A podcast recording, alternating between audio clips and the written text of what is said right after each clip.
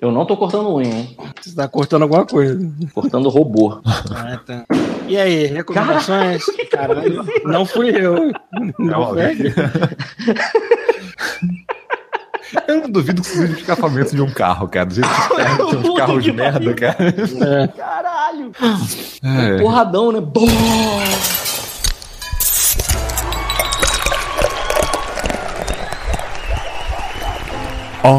Off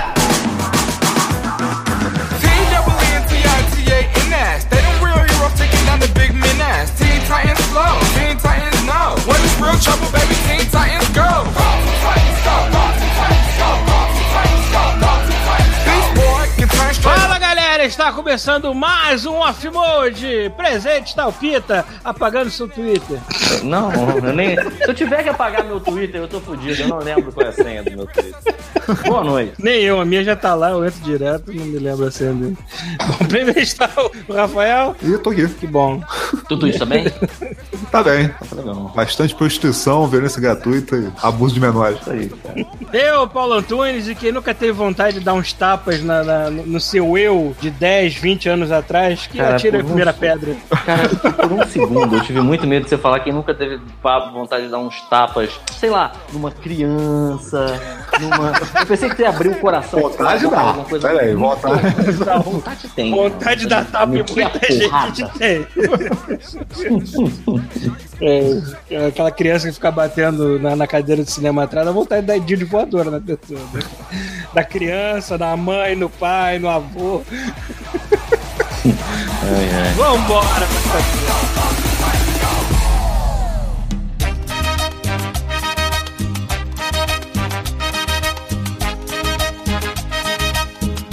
Buenas cambadas, está começando mais uma sessão de e-mails. Lembrando que nosso e-mail é godmode, arroba terceiraterra.com. Viu, seu Michel? Eu falo isso todo, todo episódio, porra! Arromba, terceira terra. Arromba a terceira terra. Além de ter dois botões lá no blog também que levam pro nosso e-mail, porra.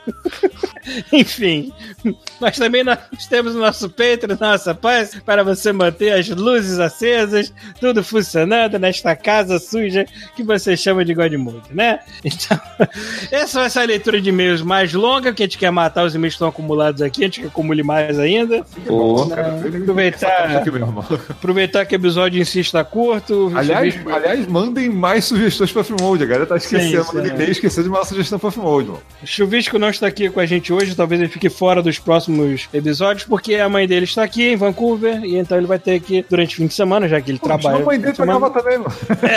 durante os finais de semana ele vai ter que entreter a mãe Isso é dele tão com sair errado. dos divertimentos. isso é tão errado, cara. Ai, caralho, vamos lá. Vou começar aqui com um e-mail muito especial de um amiguinho nosso, querido do coração, que agora está morando em terras australianas. Já gravou? O Michel já gravou com a gente? Godimon já? Já, né? gravou o Já. episódio de Last of Us. Sim, sim. Era Ah, é o verdade. do, do. Mas coitado, mesmo. cara. Ele pegou o episódio mais errado que a gente teve que gravar duas vezes. Puta, coitado, cara. Tipo, coisa Vamos lá. quase se fudeu, cara.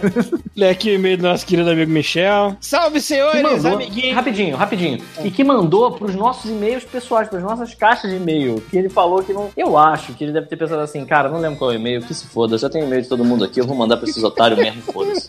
Certeza de que foi isso. É, sim. Vamos lá.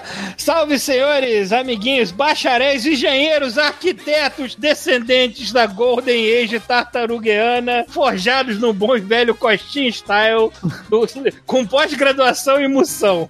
Vem aqui, através dessas mal digitadas linhas, pedir um coro é, unissomo gritando machinho. Machinho! PS. Olha, bota o PS antes do, do texto, então não é PS, é, sei lá. É, AS. AS, anti- anti-script. AS.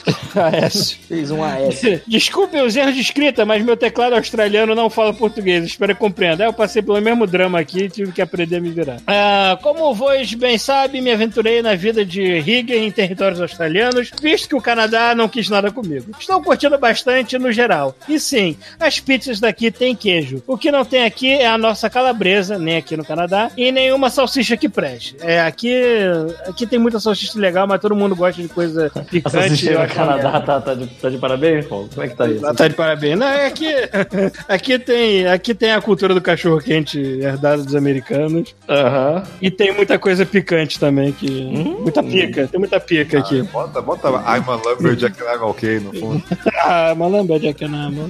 É. O que eles chamam de salsicha aqui, agora na Austrália, parece um misto de papelão com corante que não serve pra nada. Uma coisa curiosa, a princípio, sobre a comida aqui é que os hambúrgueres, é, posso dizer que 90% deles tem beterraba e cenoura. Peraí, Acho quê? que como eles. 90% dos hambúrgueres tem beterraba e cenoura em cima. Mas, tipo, na salada do hambúrguer ou na, na- na- na mistura Na da, salada, da na carne? salada do hambúrguer, eu acho. que loucura. ele completa aqui. Eu acho que, como eles almoçam isso, tentam de alguma forma compensar e chamam de Alce, Alce Style, né? Lê-se Ozzy. Alce. É, Alce. É, Ozzy. Alce, é, tá. É, tenho ouvido agora Mode enquanto trabalho, rindo muito e matando um pouco de saudades, ensaiando há tempos um bom momento para mandar e-mail e conseguir falar algo edificante. Mas foda-se! Resolvi mandar esse e-mail para dizer aos senhores que estou com saudade de todos vocês e dos tempos em que trabalhávamos todos juntos. É, High. Five eu também estou com saudade. É, falando sobre um jogo que eu adorava e hoje em dia azedou fortemente pra mim, acho que os primeiros os primeiros Medal of Honor que joguei no PS1.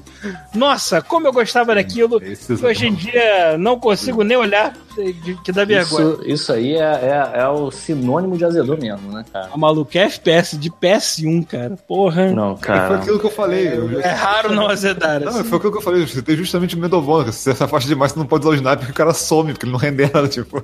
Caralho, que merda. Que merda, né? Vem cá, a série, a série Medal of Honor em geral já azedou mesmo, ninguém mais faz essa porra, né? Na Cara, época era foda pra caralho, o top do Na top. época porra, na época era tipo, saiu Cara, essa porra aqui. O último que eu gostei bastante foi aquele Airborne. Eu gostei do Airborne. Eu até tenho aqui no, no Xbox. Ok. É, continuando. Assim como o Paulo, eu tive um gap gigante relacionado a videogames. É, eu joguei e ainda jogo. Eu joguei e ainda tenho lá em casa, no Brasil, um Master System da Dyna- e um Dynavision 3 e um CCE, que um dia ainda tem a pretensão de ligar. Será que vai funcionar? Vai, É, vai. CCE dá problema? Até parece. Não morre. Pois é, né? Quem me aliciou de volta pra vida dos videogames de uma certa forma foi a família Chuvisco. Isto mesmo, você não entendeu errado. Foram o senhor e a senhora Chuvisco que me fizeram voltar a jogar videogame. Provavelmente isso antes deles serem senhor e senhora Chuvisco, né? Que já faz tempo essa porra. É, vou tentar resumir a história e espero que o Chuvisco se lembre disso. É, eu já tinha parado de jogar videogame quando entrei na extinta Labocine, onde conheci todos os senhores. E um belo dia, completamente do nada, o Chuvisco me aparece com uma guitarrinha colorida do PS2. Filha da puta, Ah, né, cara? Caralho, foi, ó. Pois ele tinha Caralho. acabado de comprar um Xbox Pra 360. converter qualquer um, né? Na moral, cara, eu, eu lembrei do dia, brother. É. Tinha acabado de comprar o Xbox 360 e insistiu para que eu tivesse. para que eu levasse para casa, que seria divertido e tal. Nossa, olha aí, já dando drogas pro amiguinho. Depois de muita insistência da parte dele, peguei e levei para jogar no final de semana. É, por- é, mais por não querer deixá-lo sem graça. Mas confesso que voltei na segunda-feira seguinte com um sorriso de orelha a orelha. Olhei para ele e disse: Obrigado. Portanto, reitero aqui mil vezes. Obrigado, chuvisco. Obrigado ou não, né, cara? Porque o cara tava na boa, economizando um dinheiro. Podia estar aí milionário hoje. dia, Não. aí vem esse Tá cheio de plástico. Exu, esse Exu da guitarra de plástico e fudeu todo mundo, cara. Eu tava de boa jogando na- no controle, cara. Eu lembro que eu tava muito tranquilo na minha. O Chuvisco falou, já jogou Guitar Hero? Eu falei, jogo direto, piratão lá no controle mesmo, foda-se. Aí o mas já jogou na guitarra? Aí eu zoei, sabe é? Eu, não, na guitarra não, porque ela é cara. Aí ele, pô, joga aqui, ó, joga aqui no meu churrasco, sabe é? Aí, porra, aí, aí é, agora, esse quilo, um quilo de plástico aqui dentro da minha casa, que tá encaixado. Não serve pra nada. Porra, até turntable de DJ tem nessa merda aqui, cara.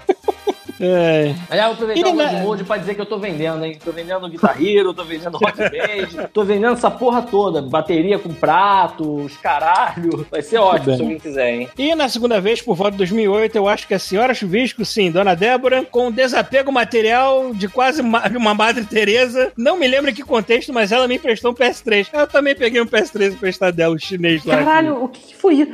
Ah, Eu posso contar essa história? Eu posso aproveitar esse momento pra contar essa história? É rápido. Fala, fala. O Paulo vai lembrar disso. A gente tava todo mundo assim. Eu tinha um PS3 de papel lá no, no, no- no- no trabalho. Porque a gente tava, tipo, muito tarado pra ter um PS3. Todo mundo. ah, PS3, ah. E aí tava começando a sair os trailers do Metal Gear 4, e nego já É. ficando de pau duro lá, andando meio torto, curvado. E aí, nego, porra, PS3, PS3. E aí, de repente, cara, a gente foi jantar, sem pretensão nenhuma. Aí a Débora ficou com um olhar perdido durante um tempo assim. Aí ela não deu tchau pra ninguém, não. Sabe? Ela se levantou, aí foi andando. Aí ela entrou dentro uma bolsinha e, pô, passei nas lojas americanas, comprei um PS3 aqui de bobeira, de sacanagem. Cara, as caras das pessoas, cara, olhando, sabe qual é?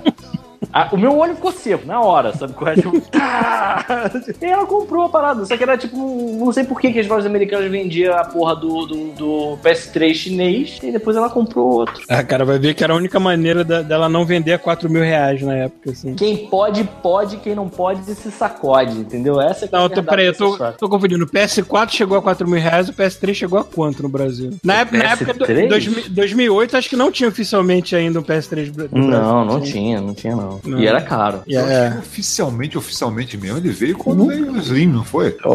Talvez. Ah, cara, não talvez, sei. me lembro.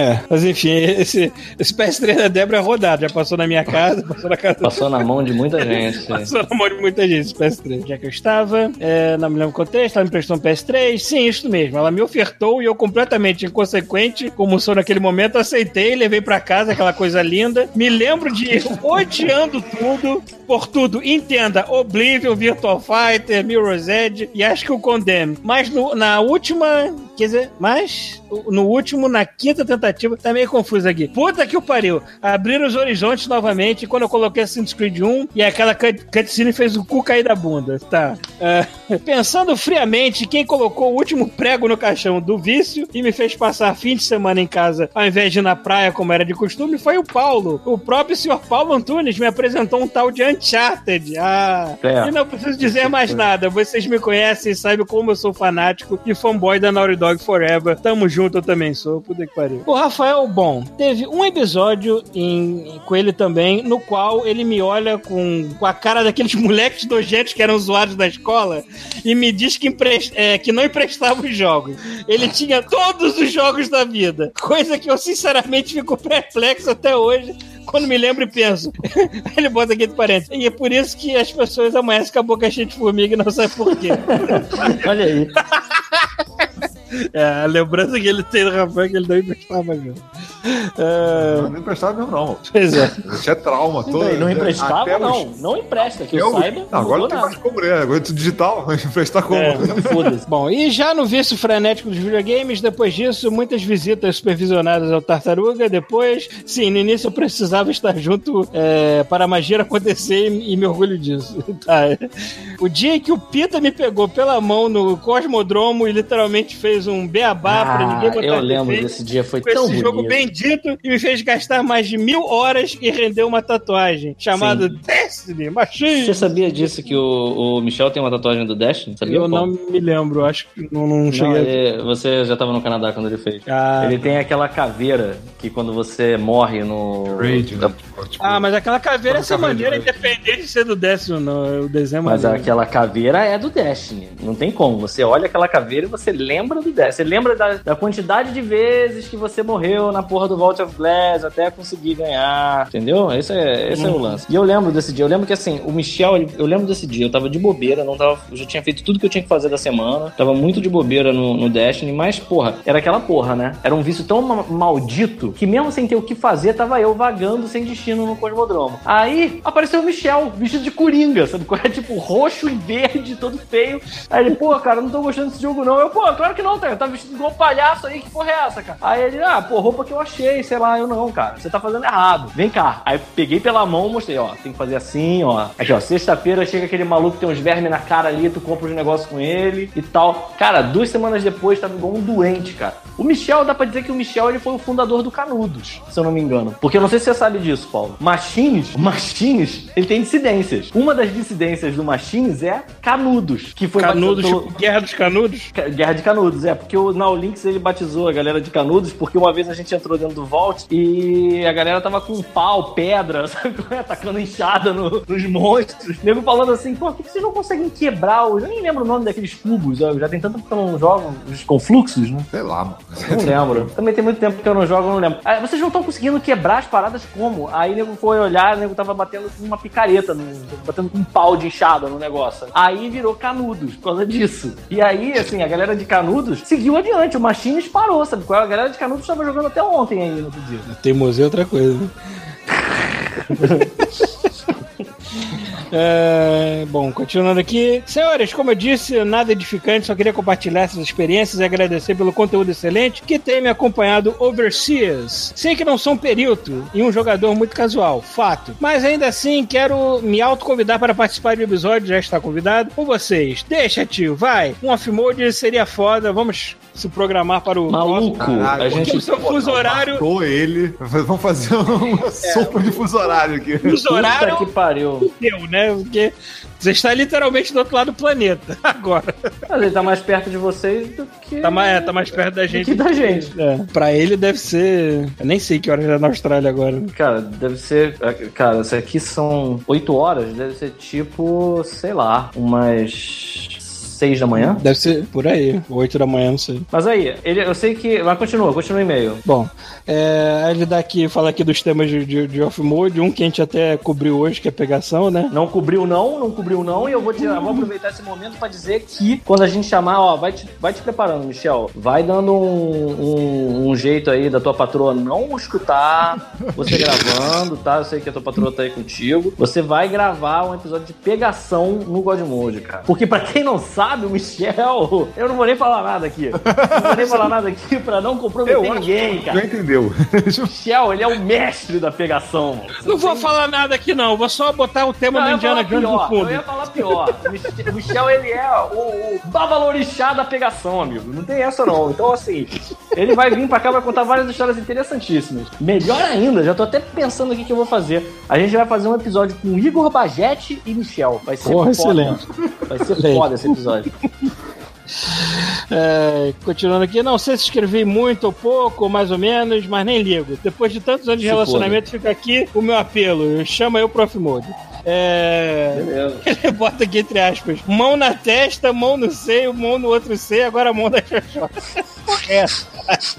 Coxinha, Professora- porra. Ah, tá. Você que tava dançando Macarena. É, Grande abraço por trás, aquele beijo molhado na mureta. PS2, Gostoso. Pita, manda no WhatsApp quem é o brother que passou o rodo na Tijuca e tomou um toco da Pô, o Ana. especial. Foda-se, é especial, tá bom. Tomou um toco da Ana. Ana Paula? Ana não, cara, da Anã. Ah, da Ana, mas ele escreveu. É, é- é porque o corretor deve ter, deve ter botado. Ele tá Ana. sentindo isso. Não, mas saiu com maiúsculo aqui, né, porra? Também. Pareceu um nome, Ana. É, Michel Borges, Rigger, sedentário, preguiçoso, viciado, convicto em Playstation, órfão de Destiny, esperançoso que Antônio seja algo pra juntar os machines novamente. Vai ser, cara. O Warframe já é o lugar que está juntando os machines novamente. O Warframe não, não é unânime. O Michel É já unânime. o Warframe não gosta. Entendi. É. PS3, acho que o Michel não sabe usar PS, mas tudo bem. Mandei isso, mandei isso pro seu e-mail, porque você. Porque também você não tem e-mail do Godmode em lugar nenhum. Mentira, tem sim, você que não soube procurar. Já É, falei. pode crer. Mandou pro meu também esse, esse tratante. pra aprender a ouvir a sessão de e-mail. É, pois é. Primeira coisa que te fala são de Deve e-mail. ser assim que o Nerdcast 6 quando, eu- quando eu tô ouvindo. Exatamente. é. E vão se fuder que na versão de e-mail hoje que vai ser longa, vai ser divertido. Ai, caralho. Vai lá, Rafael. Agora vai de, de baixo pra cima. Aí, e-mail do Marcos Prado. Olá, bando de véi nerd mais divertido das internet. Venho aqui dar- dar minha fecal opinião sobre esses dois últimos podcasts, o 326 e 327. É, no Drops, Paulo mencionou que estava jogando Oblivion Shone. A leitura desse mesmo... A feiura desse mesmo assustou.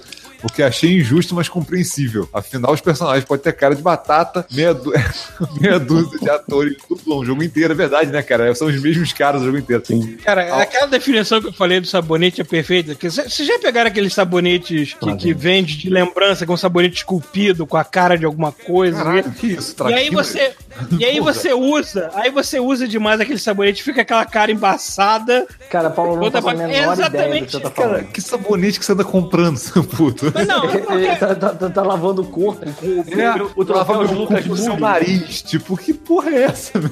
tá bom, esquece o exemplo que eu dei. Vocês já pegaram qualquer Não, sabonete não, que não, tem? não, não, não, não, não, não, não vou esquecer não. Qual é Não. esse sabonete? Conta Como aí. é que é porra quando passa esse nariz no períneo? No períneo aí.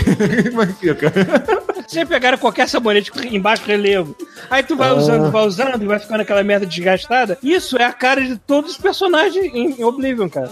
Ah, que, ó, que lindo, cara. Que gostoso. Que um volta pra sabonete dizer que eles estão desgastado. deformados. Exatamente. Ah, onde é que eu tava? Me perdi, peraí. Cadê a porra do e-mail? Ah tá, algumas dúzias de bugs, dificuldade injusta, mas mesmo assim eu o considero um autêntico velhinho que satisfaz. Tanto que fechei ele recentemente. Em muitos aspectos ele consegue ser bem superior ao queridinho da galera Skyrim. E é um jogo foda. Mas muitas quests em Oblivion são, mais, são bem mais elaboradas. É, é, tem isso também, né? Eu vi muita gente falando disso já, que, que os jogos antigos da Bethesda são mais RPGzão e o. E pra ficar mais acessível e simplificar Então, é, coisa. uma, uma coisa. É, tem um exemplo que ele cita aqui que eu vou falar: o lance de, de, de achar a guilda dos ladrões, de achar não sei o quê. No Skyrim, falou assim: ah, é, não vai lá naquela guilda dos ladrões, não, que é perigoso. É, onde é que é essa guilda dos ladrões? É ali, ó, é ali naquela porta. E vai estar um letreiro luminoso, tipo Las Vegas: Guilda dos Ladrões, aqui. Piscando, né? Junte-se a nós. Aí tu faz meia dúzia de serviço lá. Parabéns, você agora é líder da guilda. Quê? Né? E, no, e no Oblivion, o buraco é mais embaixo. Você tem que descobrir, você tem que fazer, roubar a galera primeiro pra poder ser contactado por algum membro pra aí começar suas aventuras guilda. Tipo, é mais difícil, ou seja, mais realista. Que esse cara e foda-se, né? É, deixa eu ver, continua aqui. Mas, ah, mas muitas coisas em Oblivion são bem mais elaboradas. Se você pretende entrar na escola dos magos, por exemplo, você precisa de recomendações de todas as guildas de magos do jogo. Você pode criar suas próprias magias. Criar uma magia de cura batizada de Ai que delícia! em homenagem ao falecido Jailson. É... Quer participar das guildas dos ladrões? Só depois de cometer alguns delitos é que você vai chamar a atenção deles e receber o convite. Sem mencionar Dark Brotherhood e outras facções que são excelentes. É, Outro destaque vai para a cidade de Oblivion, cada uma com sua arquitetura e identidade próprias, coisa que em Skyrim ficou um pouco a desejar. Já quanto, é, quanto mecânicas que azedaram com o tempo, uma que me impede de revisitar jogos que eu gostava no PS1 é a maldita câmera fixa, usada para jogos como Resident Evil, por exemplo. Não poder controlar a câmera me dá agonia. Mas chega desse meio gigante. Obrigado pela atenção e continue com essa qualidade de, de boteco chechelento que todos nós amamos. Valeu. Nós somos o cu defumado dos podcasts. É feio, apertado, Mas é quentinho por dentro. mas é quentinho por dentro, serve uma comida gostosa. Vou ler o e-mail do Leonardo Martinelli Pieroni, um dos membros da dinastia Pieroni. Vou ler o e-mail dele aqui falando de São Paulo. Fala cambada da- do maravilhosa do God... Porra, começou bem, hein, cara? Fala cambada do maravilhosa do God Mode.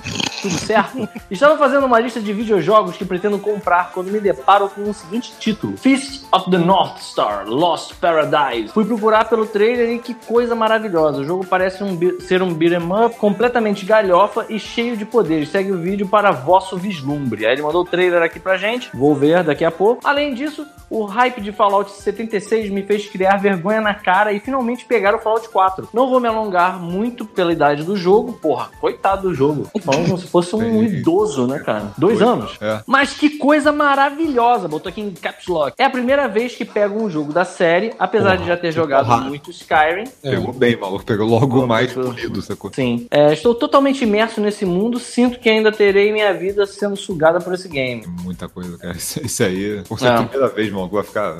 Bota aí 200 horas. mano. O pessoal tá esperando o Fallout 76, mas o pessoal ficou mais deslumbrado ainda com o Fallout Miami, que foi feito por fã. É um mod do, do Fallout 4. Caralho, que foda. Que é tipo um Fallout New Vegas da vida, só que em Miami. Obviamente não é tão grande quanto o jogo Pô, principal, né? É, lógico. É do tamanho de uma. Como se fosse uma expansão assim, mas. A Tá maneiro. A Bethesda agora comentou que, tipo, eles não vão mais terceirizar, né, essas franquias deles, de, pra, tipo, igual fizeram com a Obsidian, com a Obsidian, Obsidian? É, que É. o... que, que fizeram, fez o, New Vegas, né, tipo, parece que eles não vão fazer mais isso, não. Então, tipo, agora depois do Fallout 76, deve ter Fallout, sabe, sei lá quando, 5 é só em 2030, né, cara? Tipo, Uhum. É. Enfim, Continuando aqui, sem mais delongas, encerro por aqui, mas não antes de dar os meus parabéns atrasados ao nosso amigo Batuta e psicopata, Paulo Antunes. Que venha prosperidade pela frente obrigado por esse podcast tão supimpa. Um abraço a lá, Patrick Swayze e. que merda, cara. Em Ghost e Pô, tchau. justo, né, cara? Tipo, dá abraço por trás com a droga. barro. Mas gosto de Que botar. merda. Barro voando pra tudo quanto é lado. Que delícia, cara. Esculpindo um pedaço de cocô na Que privada. gostoso, cara. Gostoso. É, eu quero saber desde quando o psicopata virou um, um- uma qualidade da pessoa, mas tudo bem. Você é um psicopatinha, Paulo. Tudo bem, Ah, cara. tá. A gente te ama mesmo assim. Psicopatas não têm empatia com os outros seres humanos, eu tenho. Eu sei, mas é porque você fala com muito gosto quando você diz, por exemplo, que gosta de queimar as pessoas no joguinho.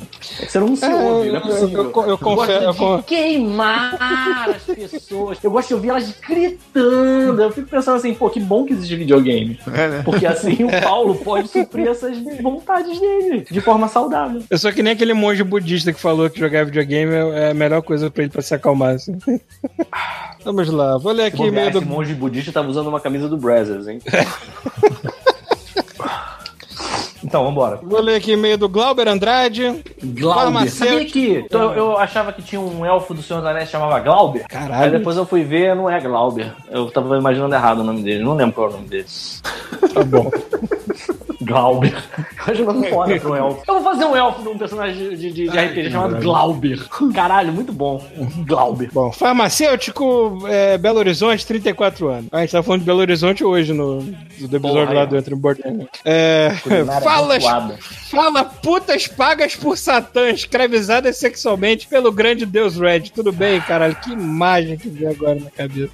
É, venho por meio desta me manifestar a respeito de Detroit Become Human. O jogo foi citado em alguns drops, é, ou melhor, sua demo foi citada. Assim como vocês, também experimentei a demonstração do jogo e achei muito foda. Alguns amigos já haviam comprado e estavam falando maravilhas do mesmo. Porém, como estes amigos têm um gosto um tanto quanto duvidoso em relação a jogos, fiquei com alguns pés atrás em relação a ele. Achei Heavy Rain Beyond muito ruim, mas como estava curioso e tinha o desconto que ganhei do God of War, 20%, resolvi arriscar e puta que pariu, que jogo foda. A história é muito maneira, os gráficos são fodas, enfim, recomendo a todos que curtiram a demo. Pô, que maneiro. Que maneiro, Assim, porque eu assim. até- eu até- o pessoal tá, tá elogiando pra caralho, eu até fico curioso, mas depois da decepção com Beyond, eu falei, cara, não. vou dar- Então, eu achar também, eu também preço, tenho. É, eu também tenho um pé atrás gigante, mas. Realmente tem muita gente falando bem desse jogo. É, mas esse pra mim vai ser o jogo de, de pegar em promoção mesmo, porque É, eu já também. Eu também já ouvi as pessoas falarem que quando eles querem botar a história pra frente é maneiro, mas tem muita enrolação, estilo escovar os dentes que tinha lá do Heavy Rain. Tem muita enrolação também. Aí é que estraga. assim. Então, vamos esperar uma promoção aí da vida. No mais, tenho jogado The Crew 2 e impressionante como a Ubisoft tem a capacidade de fazer o primeiro jogo de uma série bem lixo e consertar depois da sequência. Vídeo Assassin's Creed. Não, vi Assassin's vários, Creed, vários, vários. Watch Dogs e agora o The Crew. É. Ela faz um hype do caralho, pode crer, né? Faz um hype do caralho, vem o jogo, todo mundo meia. Aí Aí. dia que The Division 2 vai ser bom pra caralho, é isso? Pode ser, pode ser. Não que o Division 2, o 1 tenha sido ruim. O Division 1 é legal, mas sei lá, não, não manteve a galera. Não- É, o 1 é assim. Muita um- gente gostou. A galera enjoou rápido, aí depois parece que eles fizeram umas atualizações e melhoraram, aí a galera voltou e agora tá pra sair o 2, né? É esse que eu vi do, do The Division. Ah, o jogo é muito divertido, me lembrou um pouco até o Forza Horizon, é, com a diferença óbvia que no The Crew pode-se pilotar também motos, barcos e aviões, além de carros. Isso é novidade do 2, né? No primeiro não podia não, né? Eu tô Não falando sei. merda. Não sei. É, Eu não tô falando merda, mas não sei o. É porque jogo de carro realmente não é o meu estilo. O time É. do jogo é o chuvisco, né? Parece. Acho que sim. Não foi ele que comprou? Suner, o Suner é que tinha jogado o primeiro, que eu lembro na época. O su caralho, Suner. Aí, tu, tu resgatou um nome que, porra, eu não vou falar disso. Fábio Suner, cara. O que que houve? Aí, vamos botar uma. o- Por onde anda Fábio Suner, cara? O que, que aconteceu com o Fábio Suner? Mistério. Termino deixando um beijo no muretinho de vocês e um abraço apertado do Kid Bengala por trás em cada Porra, galera. de vamos- vossas vamos nádegas. chegar, né? Tá bom, né? Já, já chega de abraço por trás, porra. PS1, vendo o Gran Turismo Sport do PS4. Interessados com contato no grupo do Guanimuri. Olha aí, Aí, na moral, eu tive uma ideia genial, classificados. Bora pegar um Golf Mode desses que não tem assunto e vamos pedir pra galera fazer um troca-troca. Lembra que tinha no- cara, game de videogame é uma Rolos e trocas. feita por É, nerd. rolos e trocas. Rolos e trocas, cara. Mas assim, isso é muito. Rolos e trocas é muito duplo sentido, cara. É muito papo de um nerd que não sabe o que tá escrevendo mesmo, né? Rolos e trocas. Rolos e trocas, vamos fazer um rolos e trocas aqui. Enfim, aí a gente faz só um esquema aí de, de troca-jogo, ou de venda o jogo. Porra, a gente pode fazer o anúncio do Godmode, imagina que maneiro que vai ser. Na verdade vai ser uma merda, mano. Sei lá. Eu me lembrei da Dragão Brasil, que tinha a barraquinha do Orc. Barraquinha do Orc, pode crer. Eu lembro também. Vou aproveitar aqui o ensejo, vou ler o e-mail do Carlos Henrique, foi bem rápido. Só quero agradecer ao Paulo Antunes pelo excelente trabalho de host e editor do, de áudio do cast. Deve ser um saco imenso passar a tarde de domingo enterrado na edição apenas para poder nos entreter o resto da semana. Muito obrigado, Paulo. Continue com o bom trabalho. É, são coisas assim que me dão força para continuar Olha aí, essa merda. né? Apoia a CC. Apoia-se. se- se- Patreon tem um- Dobradinha Arthur Mauro aqui. Puta que pariu, vamos lá. Fala galera, é nerd cansada. Aqui quem fala é Arthur Mauro. De novo, é dessa vez o e-mail. é, de novo, é dessa vez o e-mail vai ter mais conteúdo. Tipo, Esse fim de semana, no dia 21, eu fui com a patroa pra o GGRF. O que é isso? GGRF? Acho que é a Geek and Game. Geek and Game. Whatever. Galera, É, bota a porra da sigla, que, que significa que a gente não tem que adivinhar. Ok, não, foi um evento geek. Foi um evento geek. Infelizmente só pudemos ir um dia, mas, mas foi, acredito eu, o melhor possível. Pra começar, já demos de cara com o Afonso Solano um pouco antes do evento de combate entre MRG e Garotas Geek. Além de a gente, a gente assistir na primeira fila o combate de crossover entre Pernalonga e Rick Sanches. Esse compa- combate eu ganhei por lembrar de Space Jam. Caralho, tá muito abstrato essa porra, maluco. Tá difícil, tá difícil. Tô tendo problemas aqui também. da. Flávia Gazi e Didi Braguinha foi bem divertido. Logo depois Hum. tivemos o Ultimate Trocadilho Championship com os irmãos Castro. Ed Hum. Gama e o gigante Léo. Foi de passar mal de não, não conheço metade dessa galera. A gente do Godmode, a gente é muito Caralho, punk. a gente é muito- a gente é tão punk rock. É, a gente é tão punk rock, a gente não conhece, a gente não conhece ninguém da, da, Não, da, a podos- Solano, da- da podosfera, YouTube e tudo mais. Esses nomes que ele falou, eu conheço. E todo mundo Eu sabe não- que essa galera que faz podcast nem a gente, né, cara? Quero saber se teve algum aí com a galera do, do da TV Quadros, falha de Ah, cobertura, eu do ver. choque de cultura. Isso que deve ter sido bom, porra. É, Daqui a pouco eles devem- é, Caraca, daqui a pouco eles vão virar freguês, né? É. É. Eu tava, eu tava assistindo aquela live lá que o, que o Juliano fez no, no Copa, Ah. do- falando da temporada nova do Irmão de Jorel, e eu não sabia que, que tava o Furlan e eu me esqueci o nome do outro lá que também faz o Choque de O Cultura. Raul. É o Raul. Eles estavam. Eles são escritores do, do Irmão de eu não sabia, não fazia a mínima ideia. Aliás, eu queria, Caralho. eu queria registrar minha revolta em saber que o saxofone de Bruno Brito era uma flautinha. Pelo menos no vídeo, né? Ele não sei se ele tem um saxofone de verdade Não, é aquele mesmo. É aquele mesmo. É aquela flautinha? Ah, Acabou a Agora que eu magia. lembrei, agora que eu lembrei. Aquilo ali é a flauta, mas é porque o saxofone do Bruno. É que vocês não estão entendendo. O saxofone do Bruno. É aquilo ali é com um o de, é de estudo. Então ele realmente é branco com as teclas coloridas. Ah, que demais, cara. Ele é da Yamaha, mas é de estudo, entendeu? Ah, que então bom, a única bom. coisa que é, eu acho que a única Sim, coisa que é realmente de é, igual ao saxofone é a paleta e a, embocadura, entendeu? De resto. Ai, cara, que demais, cara. É, depois desses dois eventos. Depois desses dois eventos foi hora de, é, de cumprir absurdo. Acabou que compramos as plaquinhas, camisas e funcos, mas tinha lojas de quadrinhos, lojas de action, action figures que me fizeram chorar com estátuas de aranha, do Aranha por 800 conto, cruz. É, esbarrei com o Márcio Fiorito, desenhista, e. é, Porra, é, isso e é- aí eu ia ter gostado de, de ir. Sim, e participante do podcast é, do MDM. É... Márcio Fiorito é participante eu do falar. DMs, do Talk, distinto já, e já participou muito aqui também. Antes de qualquer MDM da vida, Márcio Fiorito é nosso amigo. Pô, Exatamente. Foda-se o MDM. Eu não sei se. MDM é o que? O melhor do mundo? Eu sabia. Eu tô por dentro. Outros também por trás da máscara, né? Que é do Terceira Terra. eu queria muito, eu queria muito fazer um crossover com o MDM, que eu acho que a coisa mais próxima de sujeira que, que existe na podosfera são eles, perto da Mas a gente, assim. fez. Ah, eu acho que a gente tem que MDM? o- Ah, não, MDM não. MDM não. É, A gente não. tem que bater o recorde deles de fazer um podcast de 9 melhora. Não, não tem É. não. Não tem não, não pode. Nem vem com essa papo, cara. Tem mais o que fazer da vida. Nem É. Imagina o Paulo editando isso durante um ano, né? Porra, não, não ia editar, eu ia soltar de vez, foda-se. Toma. Ai, caralho. É, onde é que eu tava? Eu perdi no e-mail de novo. É, tirando isso, eu vi o seu barriga de longe, viu o Gordox jogando ao vivo. Cara, quem é Gordox? Tá, Ele deve estar se referindo sua barriga. Ah, é, então tá. É, minha mulher.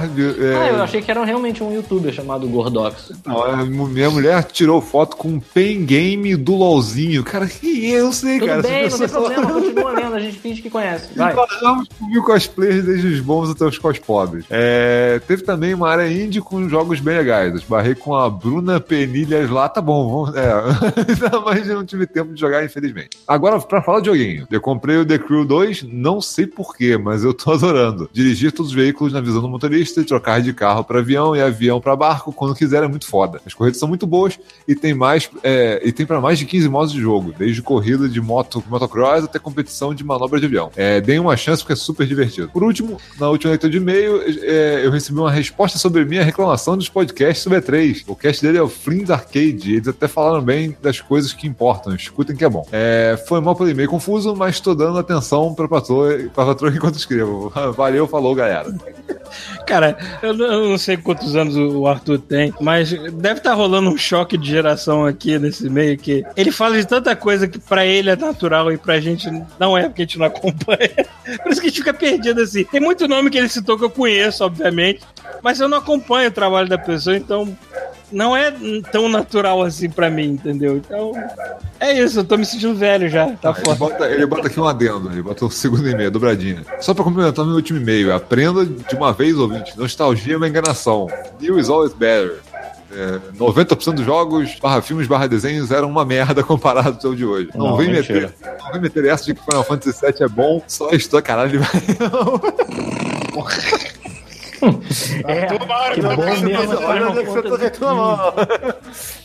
Só a história dura, o resto joga no lixo. Esse é um exemplo simples. Vamos fazer remake de alguma coisa porque está intragável pra hoje em dia. Nostalgia nada mais é do que uma enganação do que antes era muito bom.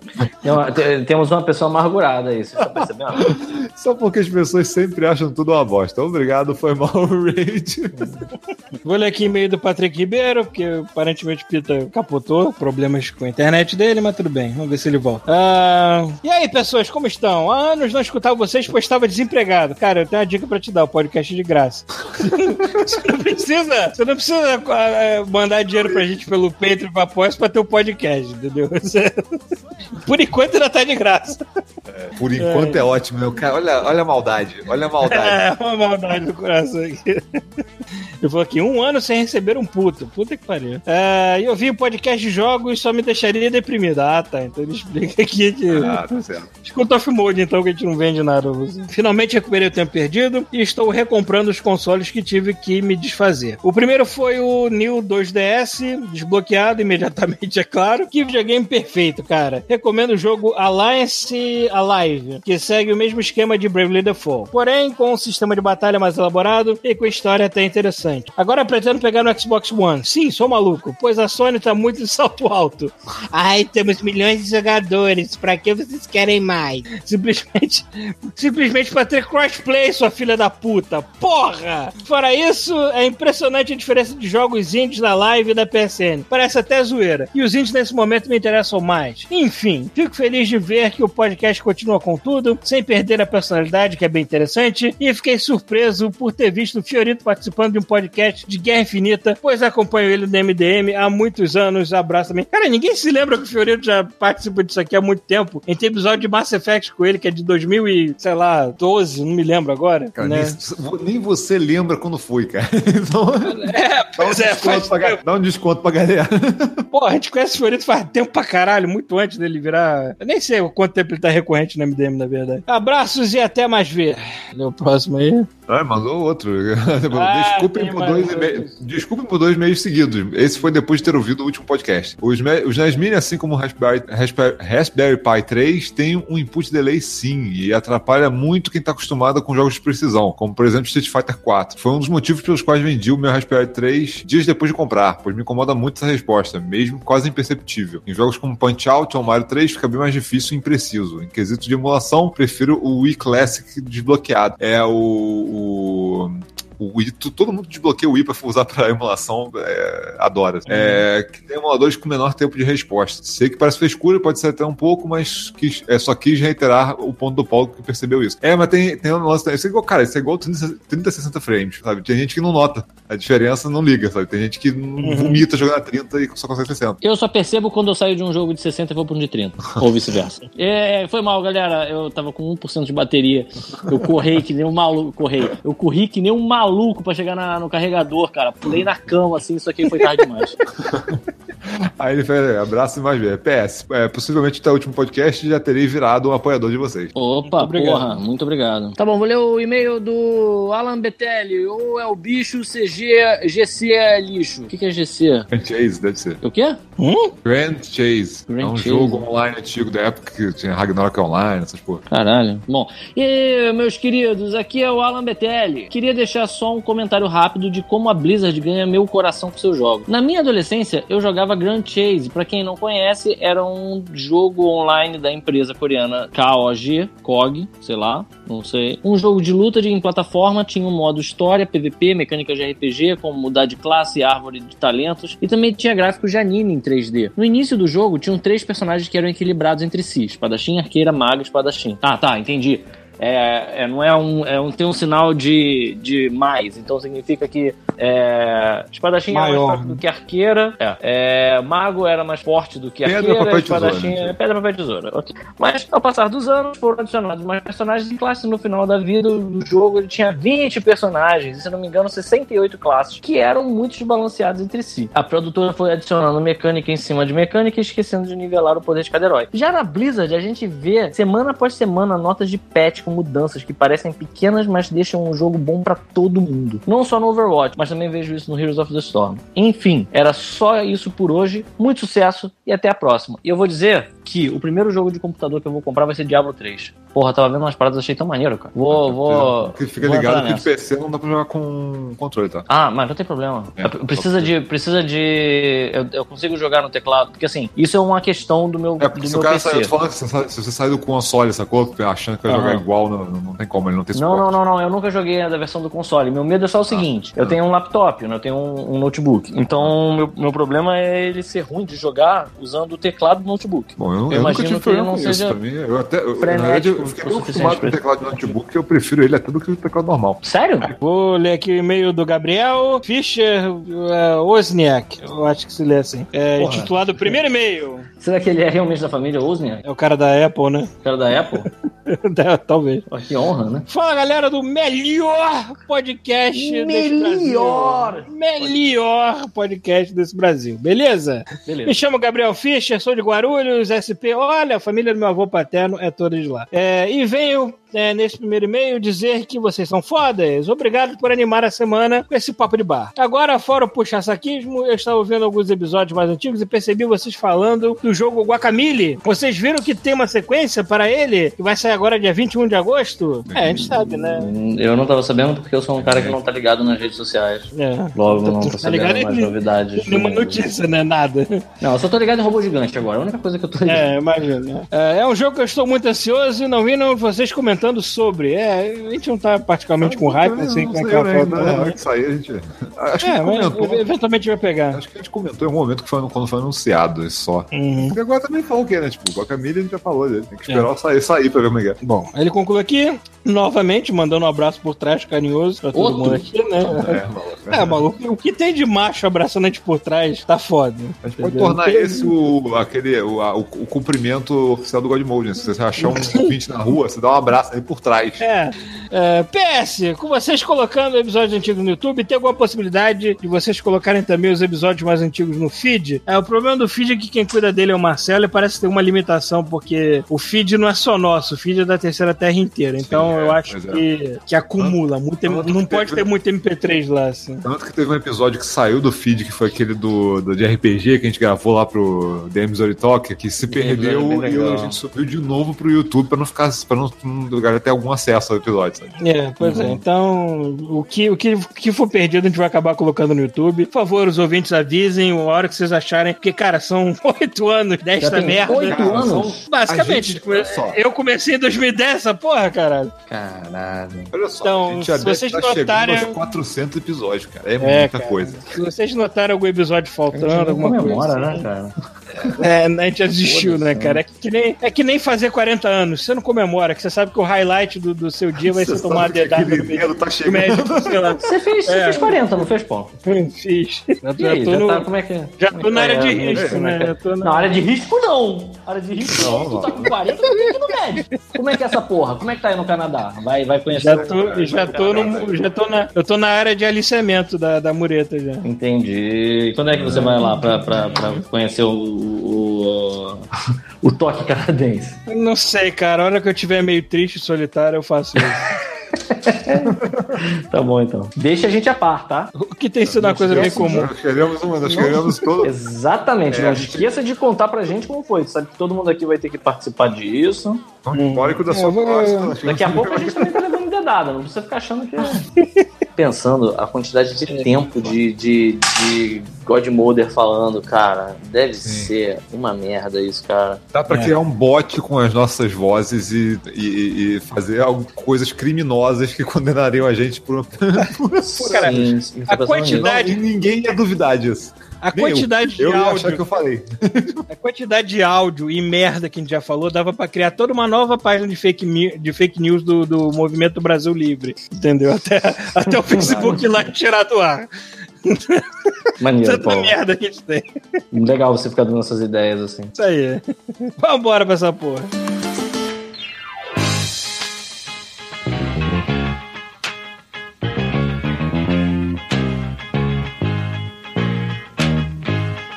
E aí, a gente começa com as histórias ou a gente começa com. É porque acho que na verdade eu tô lembrando de uma história só, mas ela é muito boa. Inclusive eu já pedi autorização pra pessoa pra contar aqui. Então manda ver. História de quê? Cocô? De, de- Então, Qual é o tema? Qual é o história gênero? de, história de pegação. Opa. Acho que andaram perguntando Pode isso ir? também, mandando bem de tema. Eu Tá tenho, bom. eu tenho um monte de. Eu tenho um monte de. Vocês Uhum. sabem. Uma dessas. Tava de bobeira, tava na night. Eu já pedi autorização pra ela pra, pra eu contar, ela disse que tá beleza. Aí ela tava numa boa, aí ela, porra, foi numa balada, aí tava rolando o jogo do, da seleção brasileira. Aí ela pensou assim, porra, só tem babaca aqui nesse lugar, né? Impressionante. Aí tava, tava, ela tava afim de sair com alguém, mas tava ruim. A coisa não tava boa, não tava, sabe qual é? Tava próspera. Aí, olha que maravilha de história. Aí teve uma menina que começou a se aproximar dela. Aí ela olhou pra um lado, olhou pro outro pensou, porra, tô fazendo nada. Tô de bobeira aqui, vou, vou encaçapar essa garota aqui mesmo, vamos ver qual é. E aí pegou a menina. E aí pegou, e aí começou. Aí, só que aí que tá. Ela já começou a história dizendo que assim, quando você percebe que num lugar só tem babaca, a chance de todo mundo, sem, sem distinção de credo, sexo, é, é, é, nacionalidade, sem distinção de, ser babaca, é, é- é praticamente. É certo, sabe? Tipo, o a, a chance de todo mundo ser babaca. E não foi muito diferente. A menina tava se mostrando ser um pouco babaca. E aí garota tava meio bêbada, aí fez umas, umas pataquadas lá, tipo, tentar levantar ela, e aí caíram as duas no meio da pista, ela já ficou meio puta, ficou tipo, porra, caralho, sem noção. E a garota parecia ser meio sem noção, e aí ela, pô, tem que ir embora. Aí ela até chegou pra menina e falou: Você quer ir lá pra, pra minha casa? Aí a menina, não, nada a ver. Aí ela, então, beleza. Só que aí a menina colou nela, e as amigas viram que ela tava, tava agarrada, e foda-se. Meteram o pé, foi cada um pra um canto e ela ficou lá, com, com um encosto. Aí teve uma hora que ela, ela tinha que acordar cedo no dia seguinte. Ela chegou assim pra menina e falou: na real, ó, eu tenho que ir embora. Se você quiser ir pra minha casa, tudo bem. Mas eu não posso ficar mais tempo contigo. Não posso ficar mais tempo aqui. Aí a garota falou que, beleza. Então eu vou pedir uma comida na sua casa e eu vou lá pra sua casa. Pensou, ótimo, uma das. Vocês vão ter que tentar descobrir qual. Quer dizer, tem, que descobrir o caralho. Na verdade, É, assim, né? Foda-se. o ideal é que você, quando eu falar, você bote um- uma, uma, uma parada. Foda-se, eu não sei mais se eu, se eu tô fazendo bem de falar que é mim. Tem muita gente que escuta essa porra. Século um XXI. Pita, foda-se. Bota um kkk nesse. nesse... Por favor. Aí, pô, beleza, levou ela pra casa. Chegou na casa, me... Mais um kkk, por favor. Tem um cachorro. Ele inventa um nome fictício pra não me dar tanto trabalho. Tá bom, a partir de agora eu vou dar o nome de Zé. Creuza. Creuza. Creuza, a Tá Creuza. bom? A Creuza. Melhor, Cleusa, porque é mais Cleusa. sonoro. E, e- e- Então, assim, a Cleusa chegou na casa dela e a Cleusa tem uma cachorra e uma gata. E aí, beleza, né? Tava lá e tal. A, a- a cachorra dela é grande, é mais ou menos do tamanho. de- É uma vira-lata, mas é mais do tamanho de um labrador. Um pouquinho menor. E aí chegou a menina, e aí a menina muito descontraída, né? Pediu uma comida japonesa, pediu uma barca de comida japonesa. Vocês já estão vendo. né? Caralho. E a comida japonesa nada de chegar, aí começou o pesadelo. Ela foi brincar com a, a cachorra da Cleusa, e aí resolveu brincar puxando as orelhas e botando a cara muito perto do rosto da cachorra. E aí, assim, a, a, a Cleusa chegou e falou: Pô, cara, não acho que seja uma boa ideia você ficar fazendo isso. Acho que ela não está gostando. Ela pode te morder. E aí a garota: Não, eu tenho medo. Cachorro legal, vai dar tudo certo. Aí continuou zoando a cachorra. Até que rolou aquele "Buh!" na cara dela. E aí, quando ela virou pra cara da, da, da Cleusa, olhou, a Cleusa disse que já viu sangue escorrendo assim, sabe qual é? Entre o nariz e, a, e meio que a, a, a bochecha, assim, sabe qual é? Aí já começou bem que tomou uma mordida. Aí, pô, olha isso, né? Que situação. Nessa hora, a Cleusa pensou assim, pô, chega, né? Acho que é melhor essa menina ir embora. Só que, pô, ela tinha pedido uma barca de sushi que tá, deveria estar vindo do Valhalla, porque não chegava nunca. Aí ela continuou aturando a garota lá. E a garota muito bêbada, muito doida, chegou a barca de sushi, ela bebeu, ficou mais doidona ainda, e ela, a Cleusa já pensando, caralho, o que, que eu fiz, cara? Aí tinha a garota capotou no sofá, caiu toda errada lá. Aí, porra, pensou assim, cara, que merda, essa porra vai ficar aqui na minha casa mesmo. Aí, tipo, no meio da madrugada, ela foi deitou na cama também. Aí ficou ela do lado da Cleusa na cama e roncando pra caralho. E a Cleusa pensando, meu Deus, que merda, que, que, que pilha errada, que droga. Foi a pior coisa que eu podia ter feito. Cochilou. Quatro horas da manhã, Cleusa acorda e não tem ninguém do lado dela. Aí a Cleusa pensou, porra, tudo bem, foi embora. Acordou, Primeira- se ligou. Primeira coisa que é checar, ver se a verificar. TV tá lá. É, a TV, os videogames, assim, a primeira coisa que é. Cleusa Nossa. levanta da cama, desesperada, ela vê meus bichos, meus bichos. Aí foi ver, os bichos estavam bem. Aí começou a dar uma olhada em volta, tava tudo certo, só a porta tava destrancada. Aí ela, pô, tá, tá, tá de boa, vou dar uma estendida aqui no lençol. Na hora que ela sacudiu o lençol, o lençol deu aquela chicotada molhada no rosto de Cleusa. E a garota, calma que não é merda, a garota tinha mijado na cama. A garota fez um mijo na cama que ela disse que tinha, assim, o, o raio mais ou menos do Equador, sabe qual é? Nossa. E aí mijou a porra da cama toda. Ela foi no banheiro e reparou que a garota foi pra dentro do banheiro e usou dois rolos de papel higiênico para se limpar. E foi embora. Evadiu a casa de Cleusa no meio da madrugada, toda mijada.